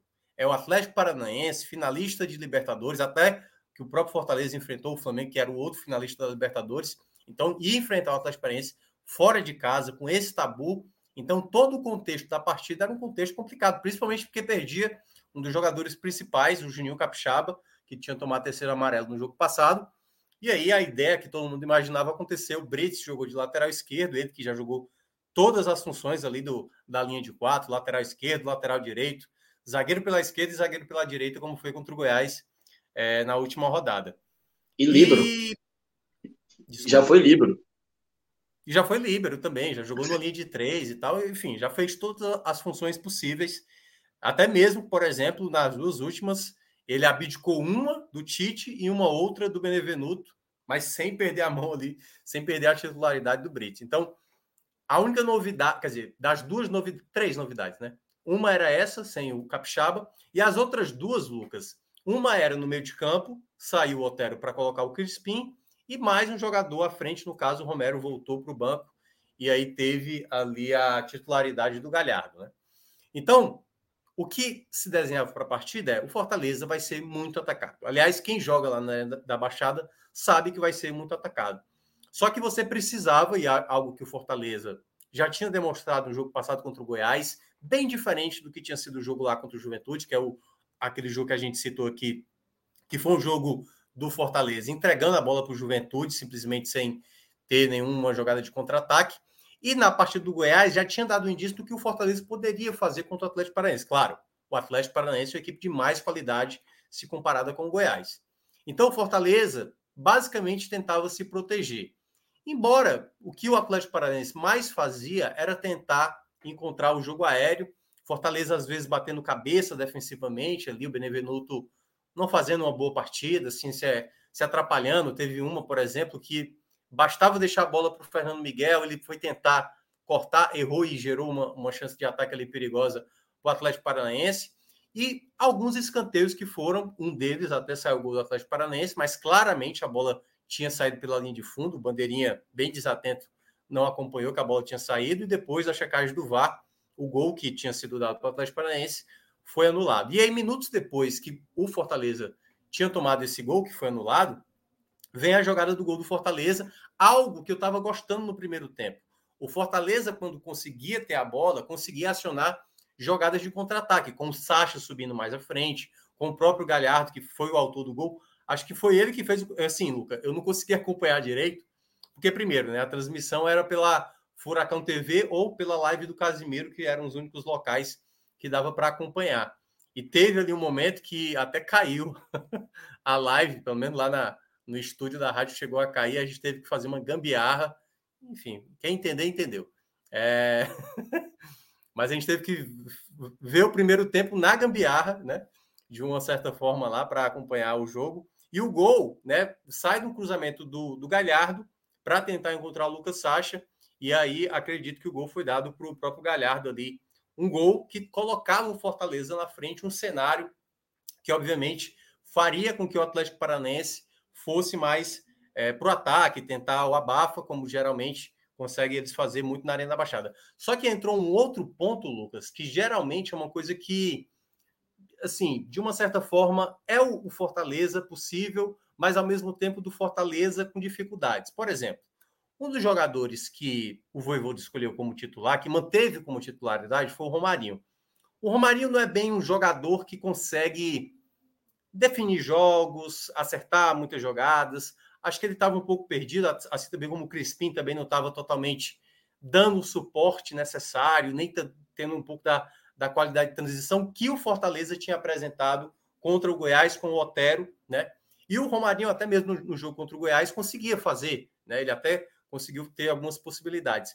Mas me estranhou de novo a ideia do Moisés, pelo terceiro jogo seguido, ser o reserva da equipe, né? Ele que é o vice-artilheiro da equipe na temporada, mais uma vez foi colocado como opção do banco de reservas. Acho até que é uma boa opção para vir do banco. E aí o Fortaleza conseguiu até no primeiro tempo ter algumas chegadas. Uma delas, o Brits, numa jogada de escanteio, perde uma chance inacreditável na pequena área. A defesa é isso que eu ia perguntar. Eu, eu Não, é. assisti é... o jogo do Ceará e depois vi os melhores momentos depois, mas sem narração, porque, enfim, no YouTube está sem narração. Quem tinha perdido aquele gol inacreditável? É, inacreditável. Um e ele basicamente como se fosse um zagueiro afastando a bola, né? Porque foi um chute assim como se tivesse realmente tendo que afastar a bola de dentro da área, quando ele poderia ter feito ali o segundo gol e deixado a situação mais confortável. Nem, nem digo que o Fortaleza teria vencido, porque, enfim, tudo vai de, dependeria de nuances da partida, mas que deixaria o Fortaleza bem mais próximo de confirmar a primeira vitória jogando contra o Atlético Paranaense lá. Quando veio a volta do intervalo, o Atlético Paranaense, né, o Filipão, chegou a fazer mudanças para ver se o time ia para frente. Fortaleza começou a recuar um pouco mais, mas teve dificuldade. Assim, por exemplo, eu vi muito o Sacha recuperando bola, mas faltou jogadores à frente que conseguisse dialogar melhor para segurar essa bola na frente. E aí depois o Voivoda foi percebendo que alguns jogadores, acho que a primeira troca dele de sacar o Pedro Rocha e ainda manter o Romarinho, eu não achei muito interessante, embora ele tenha colocado o Hércules para dar um pouco mais de proteção e o Hércules ser esse jogador que chegasse mais ataque. Aliás, uma das possibilidades do Fortaleza fazer o segundo gol no segundo tempo foi exatamente com o Hércules, né? Uma das chances. E, claro, o jogo do segundo tempo ficou um jogo feio, mas para o que o Fortaleza queria era o necessário, que era deixar o Atlético Paranaense desconfortável. Apesar de que A cada minuto que passava, o Atlético Paranaense só ia colocando mais jogadores ofensivos e o Fortaleza colocando, colocando mais jogadores ali para defender. A única exceção foi a entrada do, do Robson, que eu nem teria colocado, sabe? Curiosamente, eu, eu até pensaria em colocar o Vargas, porque eu acho que é um cara que consegue recuperar mais, apesar de ser um jogador estabanado. Eu acho que na ideia que o Voivoda até pensou, né, que ele também tinha colocado o Moisés, que eu até tinha esquecido, não teve tanta, dizer, até teve algumas jogadas de contra-ataque, até mesmo com o próprio Moisés, mas faltou um pouco mais ali de assertividade para tentar encontrar a bola para fazer o segundo gol, o que acabou não acontecendo. Fortaleza até teve uma finalização de fora da área, que, que foi exatamente com o Hércules, que o goleiro Bento acabou defendendo. E aí, nos minutos finais, esse abafo, esse abafo que o Atlético Paranaense estava tentando, uma bola que foi alçada na área e que, curiosamente, algo que eu já tinha reparado e que a gente também fala muito aqui, no primeiro tempo teve uma jogada que foi a jogada do gol, né, que foi anulado do Atlético Paranaense. O Pablo ganha do, do Tite. E o Tite, mais uma vez, está lá plantado, não sobe.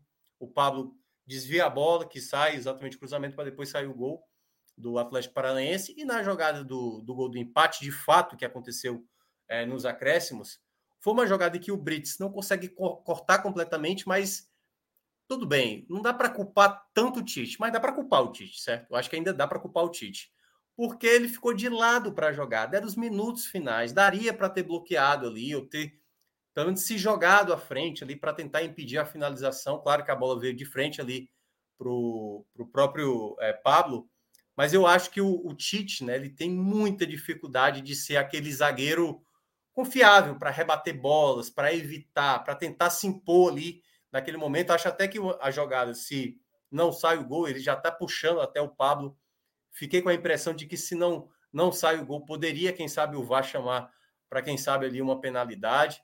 Mas em todo caso, o Fortaleza sai com aquele sentimento um pouco ruim por conta de boa parte do jogo ter segurado esse 1 a 0 que poderia levar o Fortaleza, o Fortaleza para uma briga real, né, pela Libertadores, porque teria chegado a 40 pontos, aproximaria do América Mineiro, que ainda vai jogar na rodada, claro.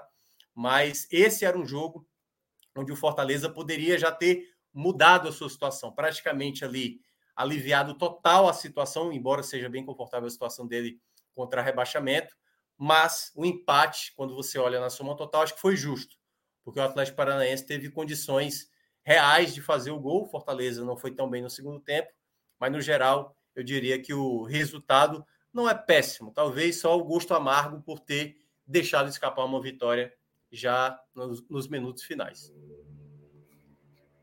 Luca, é, queria te ouvir como é que você viu esse, esse 1 a 1 aí, é, pegando um pouco desse gancho final aí de Minhoca sobre o resultado, né? Que é, é óbvio que Fortaleza nunca ganhou lá, vai sempre na expectativa de ganhar, obviamente.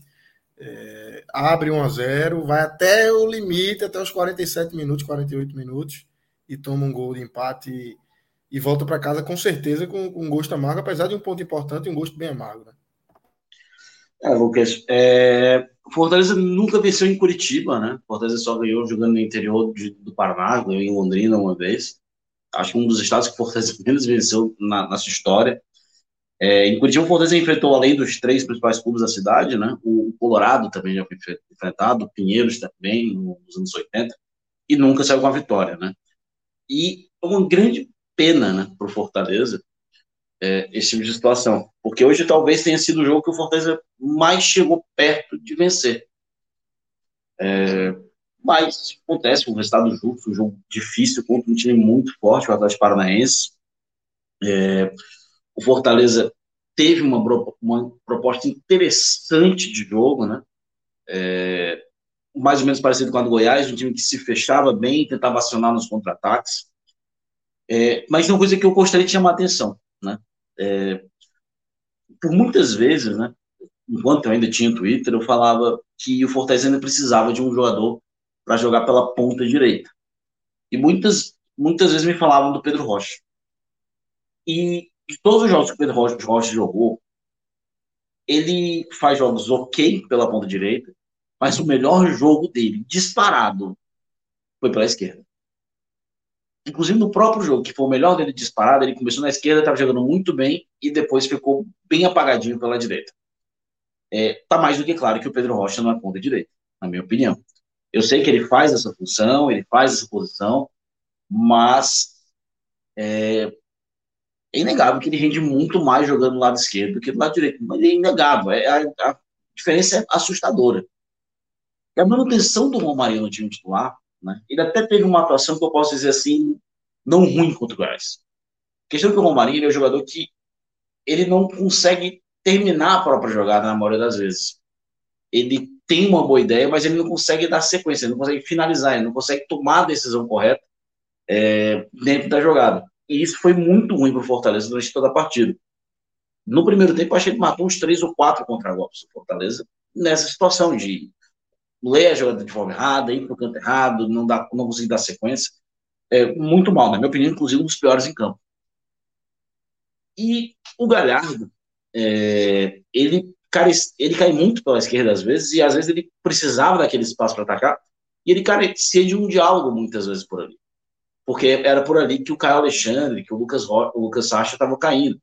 Então carecia desse diálogo, que anteriormente era o Juninho Capixaba, o Brits não consegue dar essa mesma, nem de perto, nenhum dos laterais Fortaleza consegue dar essa força ofensiva como o Capixaba faz. Então ficava bastante isolado, porque o Romário não dava, não dava esse suporte. Tanto que a jogada do gol é uma bola cruzada do, do Galhardo, uma jogada parecida com o Oswaldo, quando estava no Fortaleza, hoje no, no CSA. Fazia bastante uma bola cruzada. Tem, é, acho que é o próprio Pedro Rocha que chega ali, meio que dando um, um infalso ali, e a bola vai direto para o gol. E o Fortaleza teve mais uma ou duas oportunidades de contra-ataque, que não, ainda no primeiro tempo, de matar o jogo. O Atlético ele chegava, ele não, mas ele não chegava com perigo, né? Acho que a, as duas principais chances do Atlético no jogo inteiro, até o gol, foi uma bola que o Tite tira das mãos do Fernando Henrique. Tite, mais uma vez, muito mal. E um chute de longe do Vitor Bueno. Porém, o Atlético Miguel. realmente não. Fernando Miguel, Hã? do Fernando Henrique. Fernando Miguel, desculpa. Fernando errado. É... E uma do, do Vitor Bueno de longe que o Fernando Miguel defendeu. De resto, o Atlético não, não ofereceu muito perigo ao Fortaleza. É, no máximo, um cruzamento, acho que ali do Vitinho, um escanteio, que a bola foi meio fechada, mas o Atlético não ofereceu, não criou para isso, né? É, e dava muito espaço. E o Filipão notou isso, tanto que ele tira o Orejuela e traz o Kelvin, descansado, fisicamente mais imponente em campo, dominou e fechou aquele lado ali que estava sendo bastante atacado pelo lado esquerdo. E o Fortaleza não soube se aproveitar disso. Eu acho que é aí que novamente o Voivoda ele não lê bem. Na última vez que eu vim para cá contra o Flamengo, eu falei, ele leu muito bem o jogo contra o Flamengo. Hoje já não leu tão bem. Hoje ele tirou o Pedro Rocha, manteve o Romarinho, não, não entendi, trouxe o Romarinho para a direita, eu não entendi muito bem se o Pedro Rocha estava cansado, não, se foi escolha técnica, mas se a escolha foi técnica, realmente, na minha opinião, foi precipitada. Não foi a única decisão precipitada, na minha opinião. É... Quando ele tira o Crispim para colocar o, o Zé Wellison, eu, não, eu, acho que não teria feito essa mudança. O Zé Wellison não entregou nada de novo no meio campo.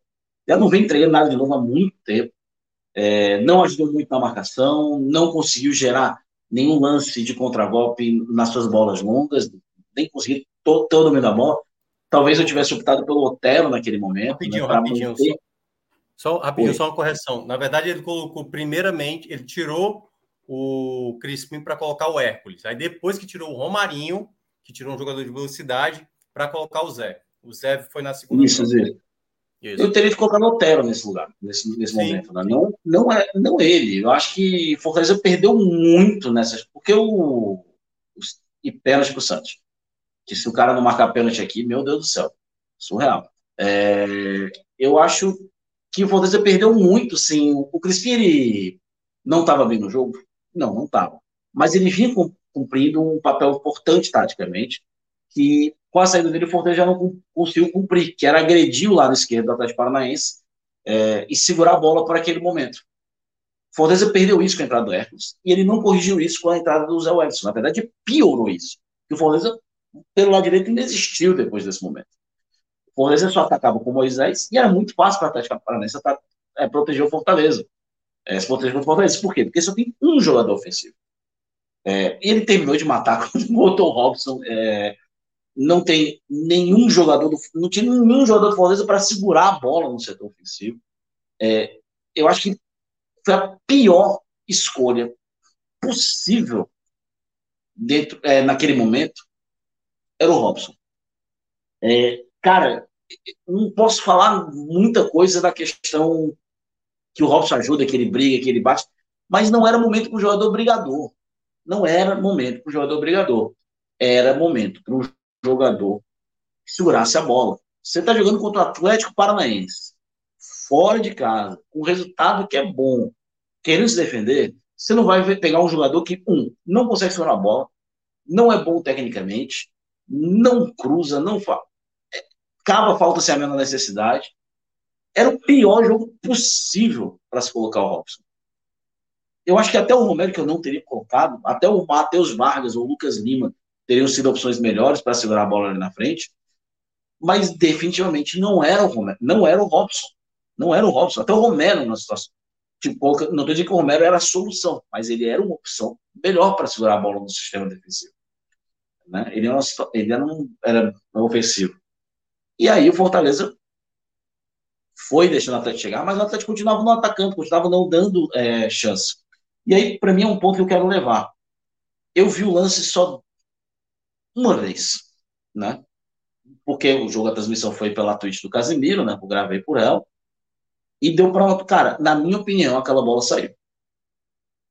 Na lateral. Na minha opinião, aquela bola saiu. Mas a transmissão só mostrou uma vez e muito rápida, de forma não muito conclusiva. Né? Na minha opinião, aquela bola saiu pela lateral, saiu tanto quanto o gol no lado do Atlético Paranaense. Mas aquele negócio, né? Não vão anular dois gols pelo mesmo motivo, né? O Fortaleza, é, mais uma vez, deixa o empate vir na, na, nos acréscimos, que não é um resultado ruim. São sete pontos numa sequência muito difícil, muito difícil mesmo. O Fortaleza consegue é, respirar bastante, ele se distancia um bocado dos times da zona de rebaixamento.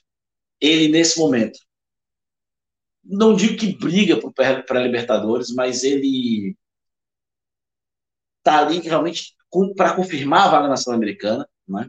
É, e tem alguns jogos ali importantes pela frente nessas oito rodadas que faltam, inclusive um confronto direto contra o América em Minas, que pode trazer o Fortaleza de volta né, para essa disputa. Hoje, eu acho que não deveria ser o foco. O Fortaleza tem que primeiro se livrar matematicamente da, da zona de rebaixamento. É, uma vitória no, no, no sábado deixa o Fortaleza bem próximo disso, bem próximo mesmo. Então é jogo a jogo, partida a partida, para um time que estava. Eu lembro daquela do primeiro turno né, que a gente fez, que a gente estava aqui, é, eu, Minhoca, o El, Cássio, que queriam chamar o Fortaleza de Minardi. Eu falei, calma, vamos esperar os reforços jogarem, que o Fortaleza teve bons reforços. E todos eles, é, com exceção do, do Lampoli, né, que não que não jogou ainda, né, reserva, é, todos os reforços entregaram algo até agora. Né? Nem todos são titulares, né? como o Otero não é titular e tudo mais, mas todos os reforços que vieram entregaram algo importante. Otero entregou bons jogos, jogou muito bem contra o Flamengo, jogou bem contra o Goiás.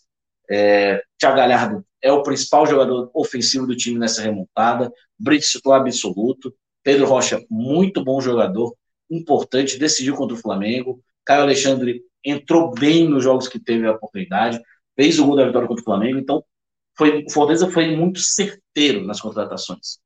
É, faltou ainda um ponto, na minha opinião, faltou um ponto direito, mas de quem veio foi bem certeiro e está colhendo os frutos de um mercado que foi muito mais certeiro do que, por exemplo, no começo do ano. E agora o Fortaleza colhe frutos. E não vou mentir, cara como aquela derrota para o Atlético Mineiro pesa nesse momento. Como ela pesa. Como, ela, como esses três pontos contra o Atlético Mineiro fazem falta hoje. Porque hoje, se não fosse aquele jogo, o Fortaleza estava brigando pela pré-Libertadores. Vai que é teu, Lucas. É, você levantou aí o ponto que eu ia, eu ia trazer aqui da, dos reforços para a Minhoca. É, quando eu dei a, a mergulhada aqui no, no, no mundo futebolístico, Fortaleza estava afundado. Já começava ali a, a ter um, uma melhora ou outra, uma vitória ou outra ali esporádica, mas ainda estava na zona de rebaixamento. é, e com perspectivas bem ruins. E aí eu volto agora com Fortaleza na nona colocação, com um time bem modificado, é, todos esses reforços que você falou aí, eu queria falar deles. A importância desse, desse mercado do, que o Fortaleza fez nesse meio de temporada é, para essa remontada, como você muito bem usou, Luca, porque era um time que é, 95% de quem olhava a tabela da Série A dizia: não, aí já foi. É, e hoje o Fortaleza está em nono, está livre do rebaixamento? Não.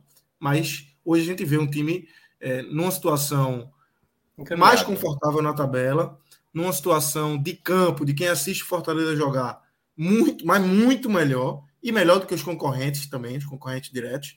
Então, a importância, o peso é, desse novo time que chegou para o Fortaleza, né?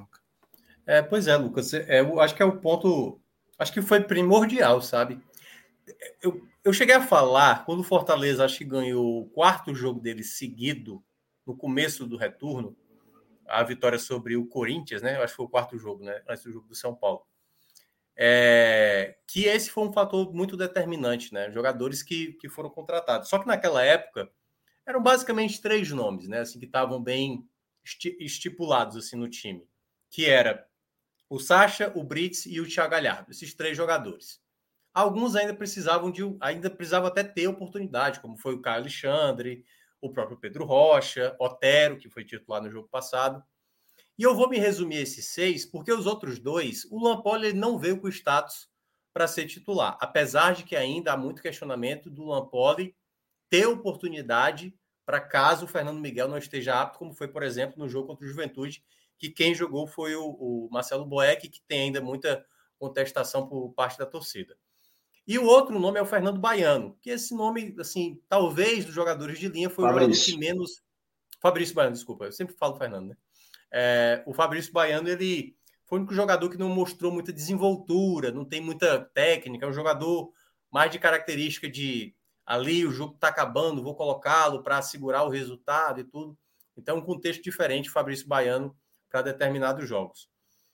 Os demais, Lucas, aí é que entra, onde entra, eu acho que o grande mérito realmente dessa janela. Porque, primeiro, o Fortaleza ganhou um bom dinheiro nessa temporada, com Libertadores, com Copa do Brasil, com o próprio dinheiro né, do título da Copa do Nordeste. Enfim, teve um bom dinheiro. Quando chegou naquele final de primeiro turno, com 15 pontos e com aquele histórico de todo lanterna dos pontos corridos, de 20 equipes, que terminou ali o primeiro turno nessa posição, ou seja, o último colocado, foi rebaixado. O que é que Fortaleza fez?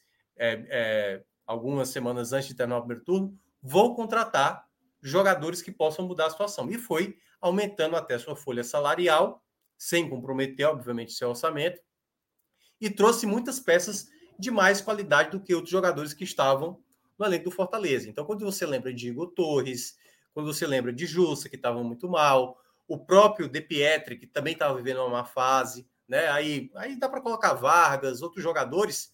O Fortaleza passou a ter mais opções de qualidade, Lucas. E quando você tem jogadores de mais qualidade, jogadores que já viveram momentos também delicados, né? O Pedro Rocha é um jogador de muito mais qualidade comparado a De Pietri, comparado a Robson. É, o próprio Otero, um jogador de muita qualidade. E quando você olha o jogo do Goiás, que foi o jogo passado, e esse jogo de hoje, Lucas, metade dos jogadores de linha eram jogadores que foram contratados nessa, nessa segunda janela. Eu não tenho dúvida que o Fortaleza foi o time, o clube que fez melhor mercado nessa segunda janela, a ponto de mudar disso que você mencionou. O Fortaleza sai da lanterna com 15 pontos e fez agora no segundo turno 23 pontos disputados. 23 pontos de 33 pontos disputados. É muito ponto, é muito ponto. E essa recuperação, que a gente não sabe até onde vai dar, e eu concordo com o Luca, o pensamento pode ser de uma Libertadores. Acho que até é bom ter essa mentalidade para Fortaleza sempre buscando vitória, porque aí, contra o Havaí na próxima rodada, tentar confirmar essa vitória. É muito importante Fortaleza garantir essa vitória, do que não veio lá contra o Botafogo fazer desse jogo o jogo praticamente, não matematicamente, mas para garantir a sua permanência, foi fazer 41 pontos, restando é, sete rodadas para acabar o campeonato. Sete rodadas. É. Então, assim, é praticamente uma permanência de uma equipe que todo mundo, todo mundo achava que talvez não fosse suficiente, mesmo se fazendo os elogios que muita gente fazia ao Fortaleza, mas que só no segundo turno a gente viu uma consistência dessas peças que você citou, Lucas, dos jogadores que chegaram, que o Fortaleza fez nessa janela. Foi fundamental para o Fortaleza mudar a sua qualidade como time de falhas que ainda tem. É bom deixar claro, Fortaleza ainda tem dificuldades. Alguns atletas, como Romarinho, Robson, Vargas, é, jogadores que falham. O próprio Benevenuto, que foi um jogador muito importante, Crispim, não estão jogando o mesmo do ano passado, mas mesmo assim, esses jogadores agregaram demais para essa mudança do primeiro, do primeiro turno trágico como foi e do segundo turno de uma grande recuperação. Então, para o Fortaleza ainda brigar, esses jogadores que foram utilizados, e por isso que eu concordo muito com o Lucas, acho que o Otero teria sido uma melhor peça do que, por exemplo,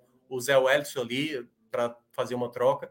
Mas, em todo caso, eu acho que o principal é o Fortaleza continuar, principalmente agora, né, Luca?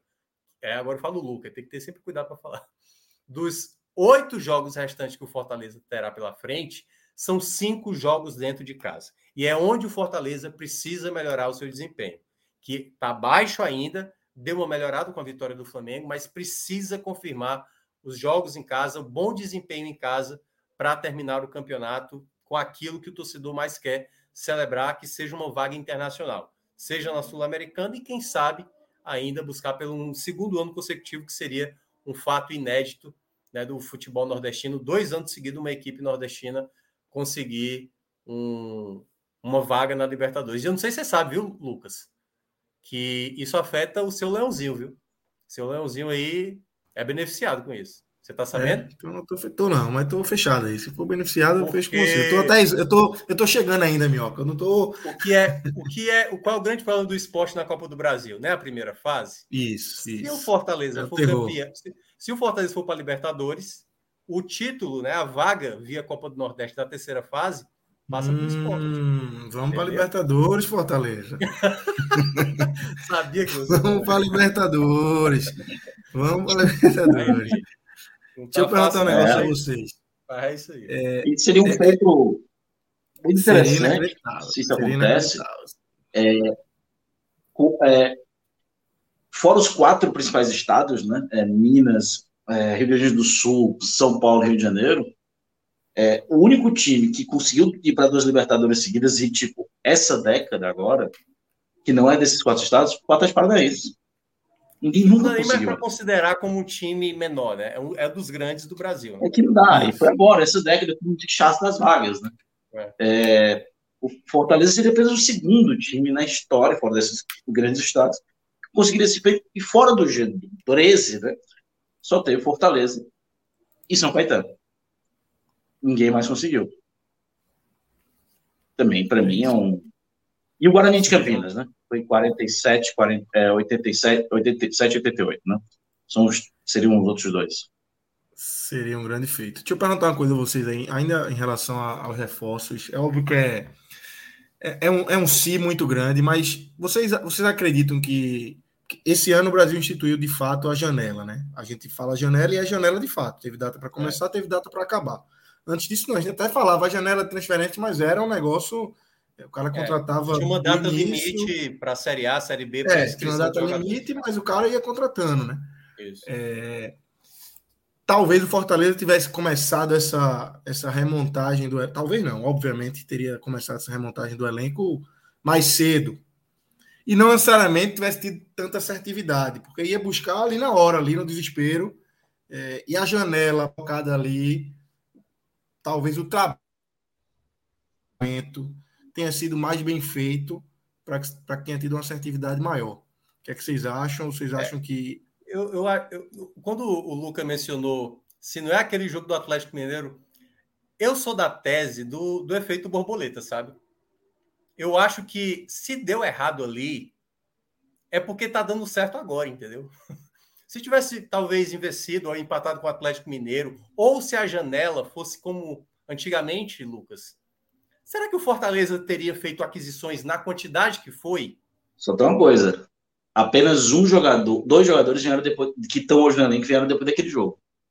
Não, não, eu sei. O que eu, o que eu tô. Otero e o que eu o que eu estou dizendo é o seguinte: teve um momento que o próprio Fortaleza, o Marcelo Paes, presidente do clube, falou o seguinte: realmente precis, é, erramos na primeira janela. Faltou mais gente chegar para o elenco que não estava realmente ainda para disputar a Libertadores. A gente viu o problema ali na Copa do Nordeste, o começo da Série A. Então, ele próprio reconheceu.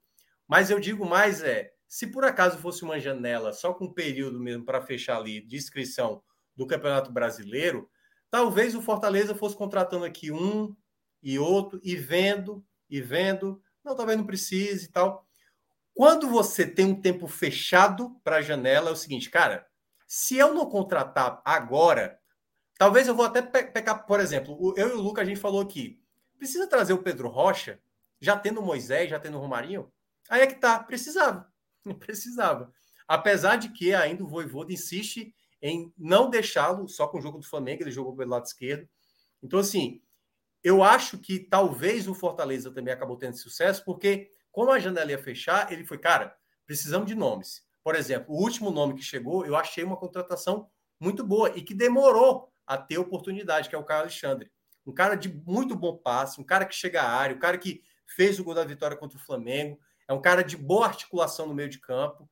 Para mim, hoje, a dupla de volantes do Fortaleza está muito bem estabelecida. Sacha com Caio Alexandre, acho que é uma dupla que casa muito bem, um de recuperação, o outro de construção.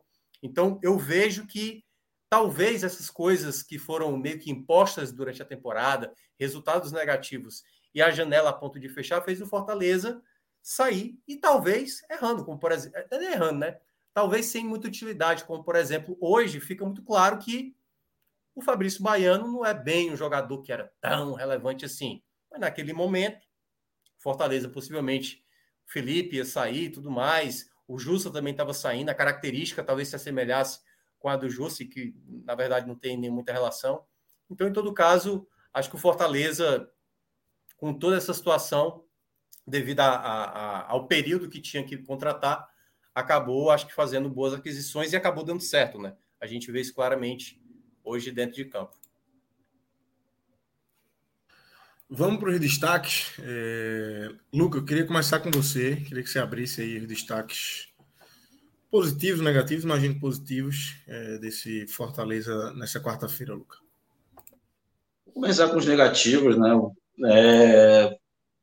Para mim, terceiro pé em campo foi o. Cara, eu não sei exatamente se ele foi o terceiro, né? Mas é porque ele entrou e eu não ouvi o nome dele. Que foi o Zé. Né? Não ouvi o nome do Zé Wellington Não vi uma jogada, não vi uma bola que ele cortou, não vi um lançamento. É, e ele vai pagar mais pelo histórico recente dele hoje. Porque já não é o primeiro jogo que isso acontece, ele vem tendo atuações muito ruins, muito abaixo, é, e ele fica em terceiro. Segundo, para mim, fica o Romarinho. É, não, não entendo o Romarinho ser titular, tendo o Moisés, podendo usar o Pedro Rocha. É, acho que era mais jogo colocar o Romarinho aberto na direita, onde ele jogou muito da carreira dele no Globo por ali.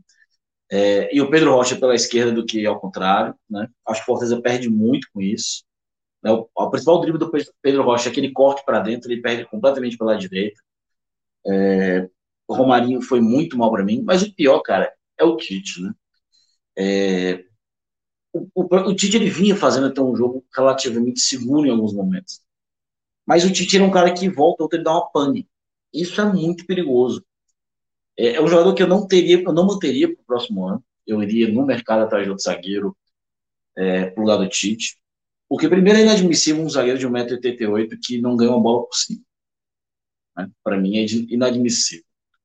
Segundo, essas panes de um jogador de 34, quase 35 anos, é, é muito preocupante. Seja no quase gol que, o que ele tirou na mão do Fernando Miguel, seja no lance do gol contra o Pablo, um zagueiro experiente o Tite tem que saber que uma bola cruzada daquela ali, ele tem que antecipar, ele não pode fazer a besteira que ele fez, de deixar o atacante você não deixa o centroavante ganhar na sua frente num, num cruzamento na, na, na, grande área. Não pode, de forma alguma. E o Tite fica nessa aí. Mais menção rosa também para outro que entrou no segundo tempo, para mim foi o Ceballos, que é um jogador que eu gosto, mas não existe um cara entrar em campo um zagueiro entrar em campo num jogo como hoje, com 10 segundos em campo, e tomar um cartão amarelo por um jogador idiota que é, que tentar tirar a bola do goleiro. Idiota, aquilo ali. Idiota. É, uma menção para ele de forma negativa. Destaques positivos. Terceiro lugar, vou colocar o Tinga. Gostei muito da partida dele. O Atlético Paranaense não conseguiu atacar muito bem pelo lado esquerdo, apesar de que o gol, lado do gol sai no cruzamento por ali, mas não vejo muita relação ao Tinga na hora do momento. O Tinga estava realmente fazendo a marcação na jogada anterior. É, Para mim, muito bem.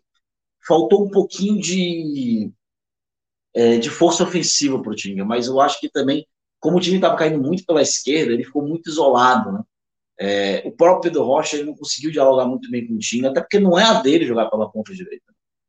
Mas o Tinga, defensivamente, foi um bom jogo, construiu bem em alguns momentos, algumas jogadas de perigo. É, em segundo lugar, vou ficar aqui com o autor do gol, Thiago Galhardo.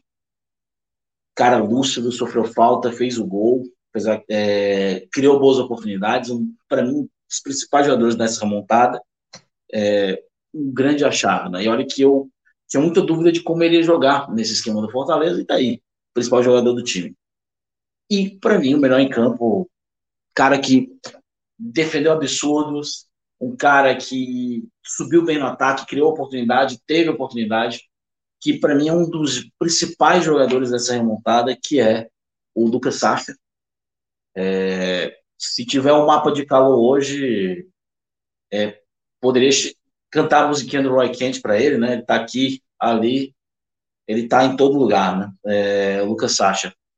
Então, correu um campo inteiro, um grande achado do Fortaleza, cara que estava ali no Ares Tessalônica, da Grécia, há muitos anos ali, em mercados alternativos da Europa, 32 anos, 33 quase, e um achado muito, muito bom do Fortaleza, que agora tem que torcer muito, se sonha em Libertadores, tem que torcer muito amanhã para o América Mineiro não vencer o São Paulo, né? Que senão seriam sete pontos de diferença, né?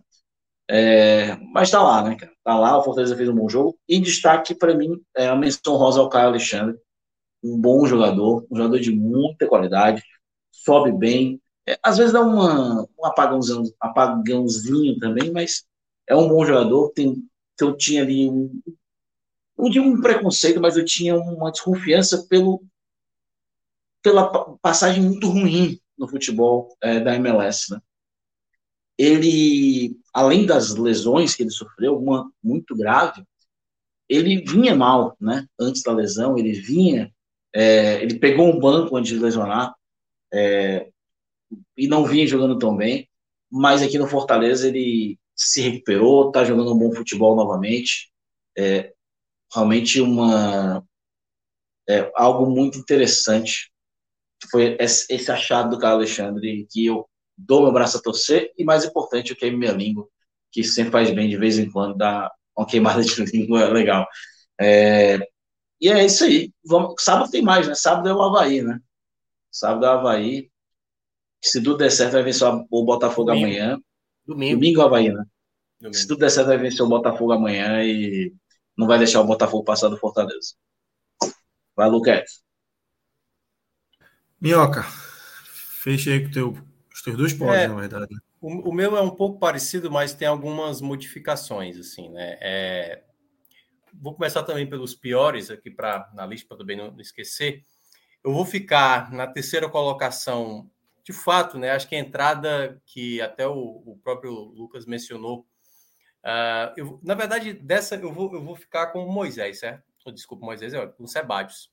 Acho que o Sebadios perdeu um pouco de espaço. Essa jogada do amarelo foi muito boba, principalmente porque, o, como o Benevenuto saiu machucado e, e ele já estava com dois cartões, aí ele fica de fora também do próximo jogo, né? O próximo jogo contra o Havaí.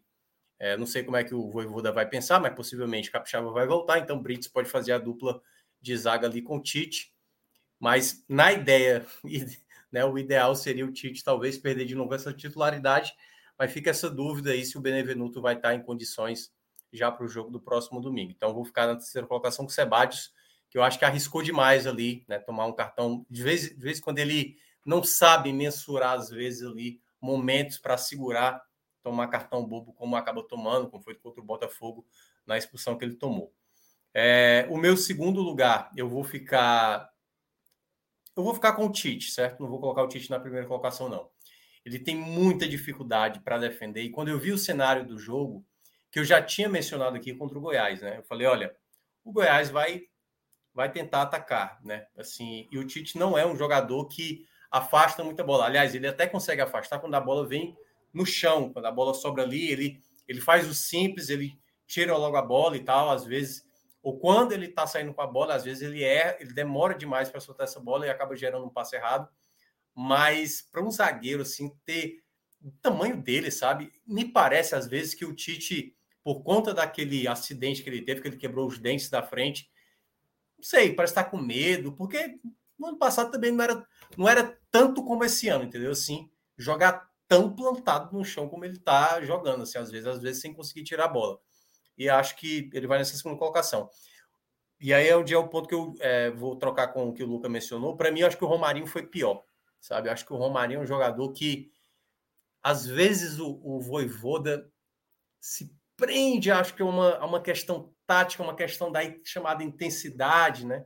Que se fala muito do Voivoda. O Romário não tem tanta qualidade assim para ser titular do Fortaleza. Eu até acho que você ter um jogador com a qualidade do Moisés ou do Pedro Rocha é, no banco, ok. Mas não dá é para o Romarinho tomar o espaço, o espaço que dois jogadores jogam muito bem por ali. Não dá para ficar, caramba, se eu não vou utilizar ali o, o, Pedro Rocha, então vai o Romarinho, não vou colocar o Moisés. E se o Moisés, por exemplo, está assistindo alguma coisa, ou se ele é uma peça interessante para o segundo tempo, coloca o Pedro Rocha na esquerda, deixa o Otero e deixa o Crispim do lado direito, ou coloca mais um volante, coloca o Hércules, coloca até o Zé, poderia ser e tal. O Zé também que não entrou tão bem. Então, sim, eu acho que é, o Vovô tem que entender logo isso, sabe? O, o, Moisés é um cara que entrega gol, o, o próprio Pedro Rocha é um cara que entrega gol. O Romarinho não é um cara que entrega gol. É um cara que tem muita dinâmica, mas na partida de hoje estava claro, tal qual o Robson lá contra o Juventude, que era um jogador para sair. E o Voivoda o manteve por mais tempo. Do lado positivo, aí eu vou começar com o Galhardo na terceira colocação. É um jogador que é muito inteligente. É, não teve tanta participação, como disse o Luca, né? Falta jogadores, às vezes, para entender e aí, quando não é o Robson, é o Romarinho, tal, não, não consegue passar. O próprio Crispim, às vezes, também não entendia. Acho que o Otero funcionou melhor. Queria ver Otero com, juntamente com o próprio é, Galhardo, talvez sejam jogadores de mais qualidade ali de troca de passes para jogadas ofensivas. É, então, Galhardo vai na terceira colocação. E eu vou colocar os dois. Eu vou tirar o Tinga desse pódio aí. O Tinga é um jogador muito importante e foi bem também na partida, fica como menção. Mas essa duplinha aí, Caio Alexandre e, e Lucas Sacha, eu tô gostando muito, sabe? Qualidade de passe, a, a bola longa do Caio Alexandre é muito boa, algo que o, o próprio Zé Welles também tinha, mas o Caio Alexandre é um jogador mais leve, sabe? Um jogador de dinâmica melhor, boa movimentação, aparece bem, é um cara que não para. Gostei muito do Caio. Acho que até no desempate eu vou colocar ele um pouco na frente do Sacha, mas o Sacha também foi muito importante, porque o Sacha perdeu umas chances de ataque, ele chegava ali na frente, Teve uma que ele foi bater de esquerda, chutou errado pra caramba. Acho que ele acabou se atrapalhando muito em boas chegadas de ataque que acabou tendo. Então, para mim, o pódio vai ser esse aí, com o Galhardo na terceira colocação, na segunda colocação o Sacha e primeiro, para mim, o Caio Alexandre, que foi muito bem na partida, eu achei. Então é isso, galera. Agora aqui a gente fecha. O Fortaleza se prepara agora para pegar o Havaí, né? Em casa no domingo, 16 horas. É, expectativa de bom público, Luca? Como é que tá? Sim. Acredito que sim, né? 16 horas, horáriozinho para encher o Castelão, né? 16 horas. Cara, eu não lembro a última. É, Fortaleza fazendo dois jogos seguidos em casa às 16 horas, é, num domingo. É muitos. Tipo assim, dois jogos de, de, fim de semana, né? No caso, seguidos. É, é muito raro. Não lembro a última vez que isso aconteceu. É, realmente e que o Fortaleza saiba aproveitar, cara, porque vai ser um jogo que deve dar um bom público, né? A torcida, eu acho que, especialmente se o América não vencer o São Paulo amanhã, né? Se vier um empate e fica ali aos seus cinco, seis pontos de diferença ali para o Libertadores, uma pré-Libertadores, eu acho que Um jogo que também pode ali praticamente cravar a manutenção numa, numa primeira divisão. Se o Fortaleza souber fazer direitinho o pré-jogo, tiver um, um, ingresso, um preço ok de ingresso, é, tem tudo, né? Tudo, tudo mesmo para ser um, um grande público e um bom jogo, cara. Porque quatro horas da tarde, no Castelão, é quente pra caramba. E... A cerveja vai, vai, Vamos vender cerveja. Vamos cerveja vai, é... E, tipo assim, o Rio, pessoal do Rio de Janeiro já é um pouco mais acostumado que o de Santa Catarina jogar no, no, calor, né? Então, é. Fortaleza, eu, Fortaleza pode se aproveitar disso, né? Porque calor, né, irmãozinho, jogar no calor. Nunca vou me é. esquecer de um colega que jogava no Ipiranga de Erechim, quando o, o River subiu, e ele jogar a semifinal lá e disse: Ah, cara, tá todo mundo feliz que o jogo vai ser à noite, né? Lá em Teresina. Só que a noite de Teresina tava 40 graus. Isso que ele disse, cara, 40, 45 minutos tava 3 a 0 e o Ipiranga não, não andava em campo. Então, que o Fortaleza se aproveite do solzão das quatro da tarde, aquele abafado gostoso do Castelão, para fazer um, um bom jogo contra o, contra o Havaí. Aliás, só para fechar uma estatística novamente, Fortaleza vai terminar a temporada sem perder para o campeão da Libertadores, né? Porque foi dois empates com o Atlético Paranaense, duas vitórias sobre o Flamengo, tal qual ano passado, né? Que venceu De novo, né? Palmeiras. Então, né, isso mostra também o crescimento do Fortaleza. Enfim, né, o Fortaleza está vivendo uma era muito positiva, né? De muitos sinal que, e... Sinal que vamos para a Libertadores, né? Fortaleza para a Libertadores, o esporte direto para a é, terceira fase da Copa é, do Brasil. Tudo dependerá Fechado de São Paulo amanhã. Fechado em Lupa. Tudo dependerá de São Paulo amanhã. Beleza, meus amigos. Luca, valeu, valeu, Minhoca, Clisman, que está aí comigo desde o começo. Léo e, e Iaco já se mandaram, e todo mundo que acompanhou a gente até aqui. Fiquem ligados aí no, ah, na nossa programação. Fala, rapidinho, rapidinho, rapidinho. Quem chegou até aqui, deixe seu like, obviamente. Se você estiver acompanhando depois dessa live, deixa o like, que é uma coisa de graça. Você não sabe o quanto para a gente é maravilhoso, entendeu? Então, que saudade que eu tava disso aqui. Eu estava ouvindo, eu estava ouvindo Fortaleza e Goiás no carro, eu estava indo para negócio de família no sábado. E do nada eu só escuto uma pessoa na transmissão de Fortaleza e Goiás. Você que está assistindo a gente pela transmissão do YouTube, deixe seu like. Ai, eu amigo é Thiago Minhoca. Aliás, ô Lucas, rapidinho. Tu soube que o Fortaleza aproveitou a transmissão lá da rádio, no vídeo dos bastidores do Goiás. Aí tem uma fala minha dizendo assim: jogo difícil, Pedro Raul de volta aí. E aí eles pegaram lá a parte do meu trecho. Foi mesmo? nos bastidores, nos bastidores. Virou meme, virou meme. Meme. É, mas, mas, não era o meu like, não era o meu like, mas. Vou assistir. Quem sabe procurar, aqui, né? procurar aqui. Deixa o like aí, galera. É, é de graça. É isso, galera. Deixa o like aí, acesse nossas redes sociais, nosso, nossos projetos aí de apoio, apoia.se barra 45, barra podcast 45, barra Gamenon e barra blog de Cássio Zirpoli, também ajuda demais o nosso projeto. E sigam a gente nas redes sociais, Instagram e Twitter aí. Valeu, galera. Grande abraço, até a próxima. Daqui a pouco a gente volta aí com mais programação aqui no podcast 45 minutos. abraço.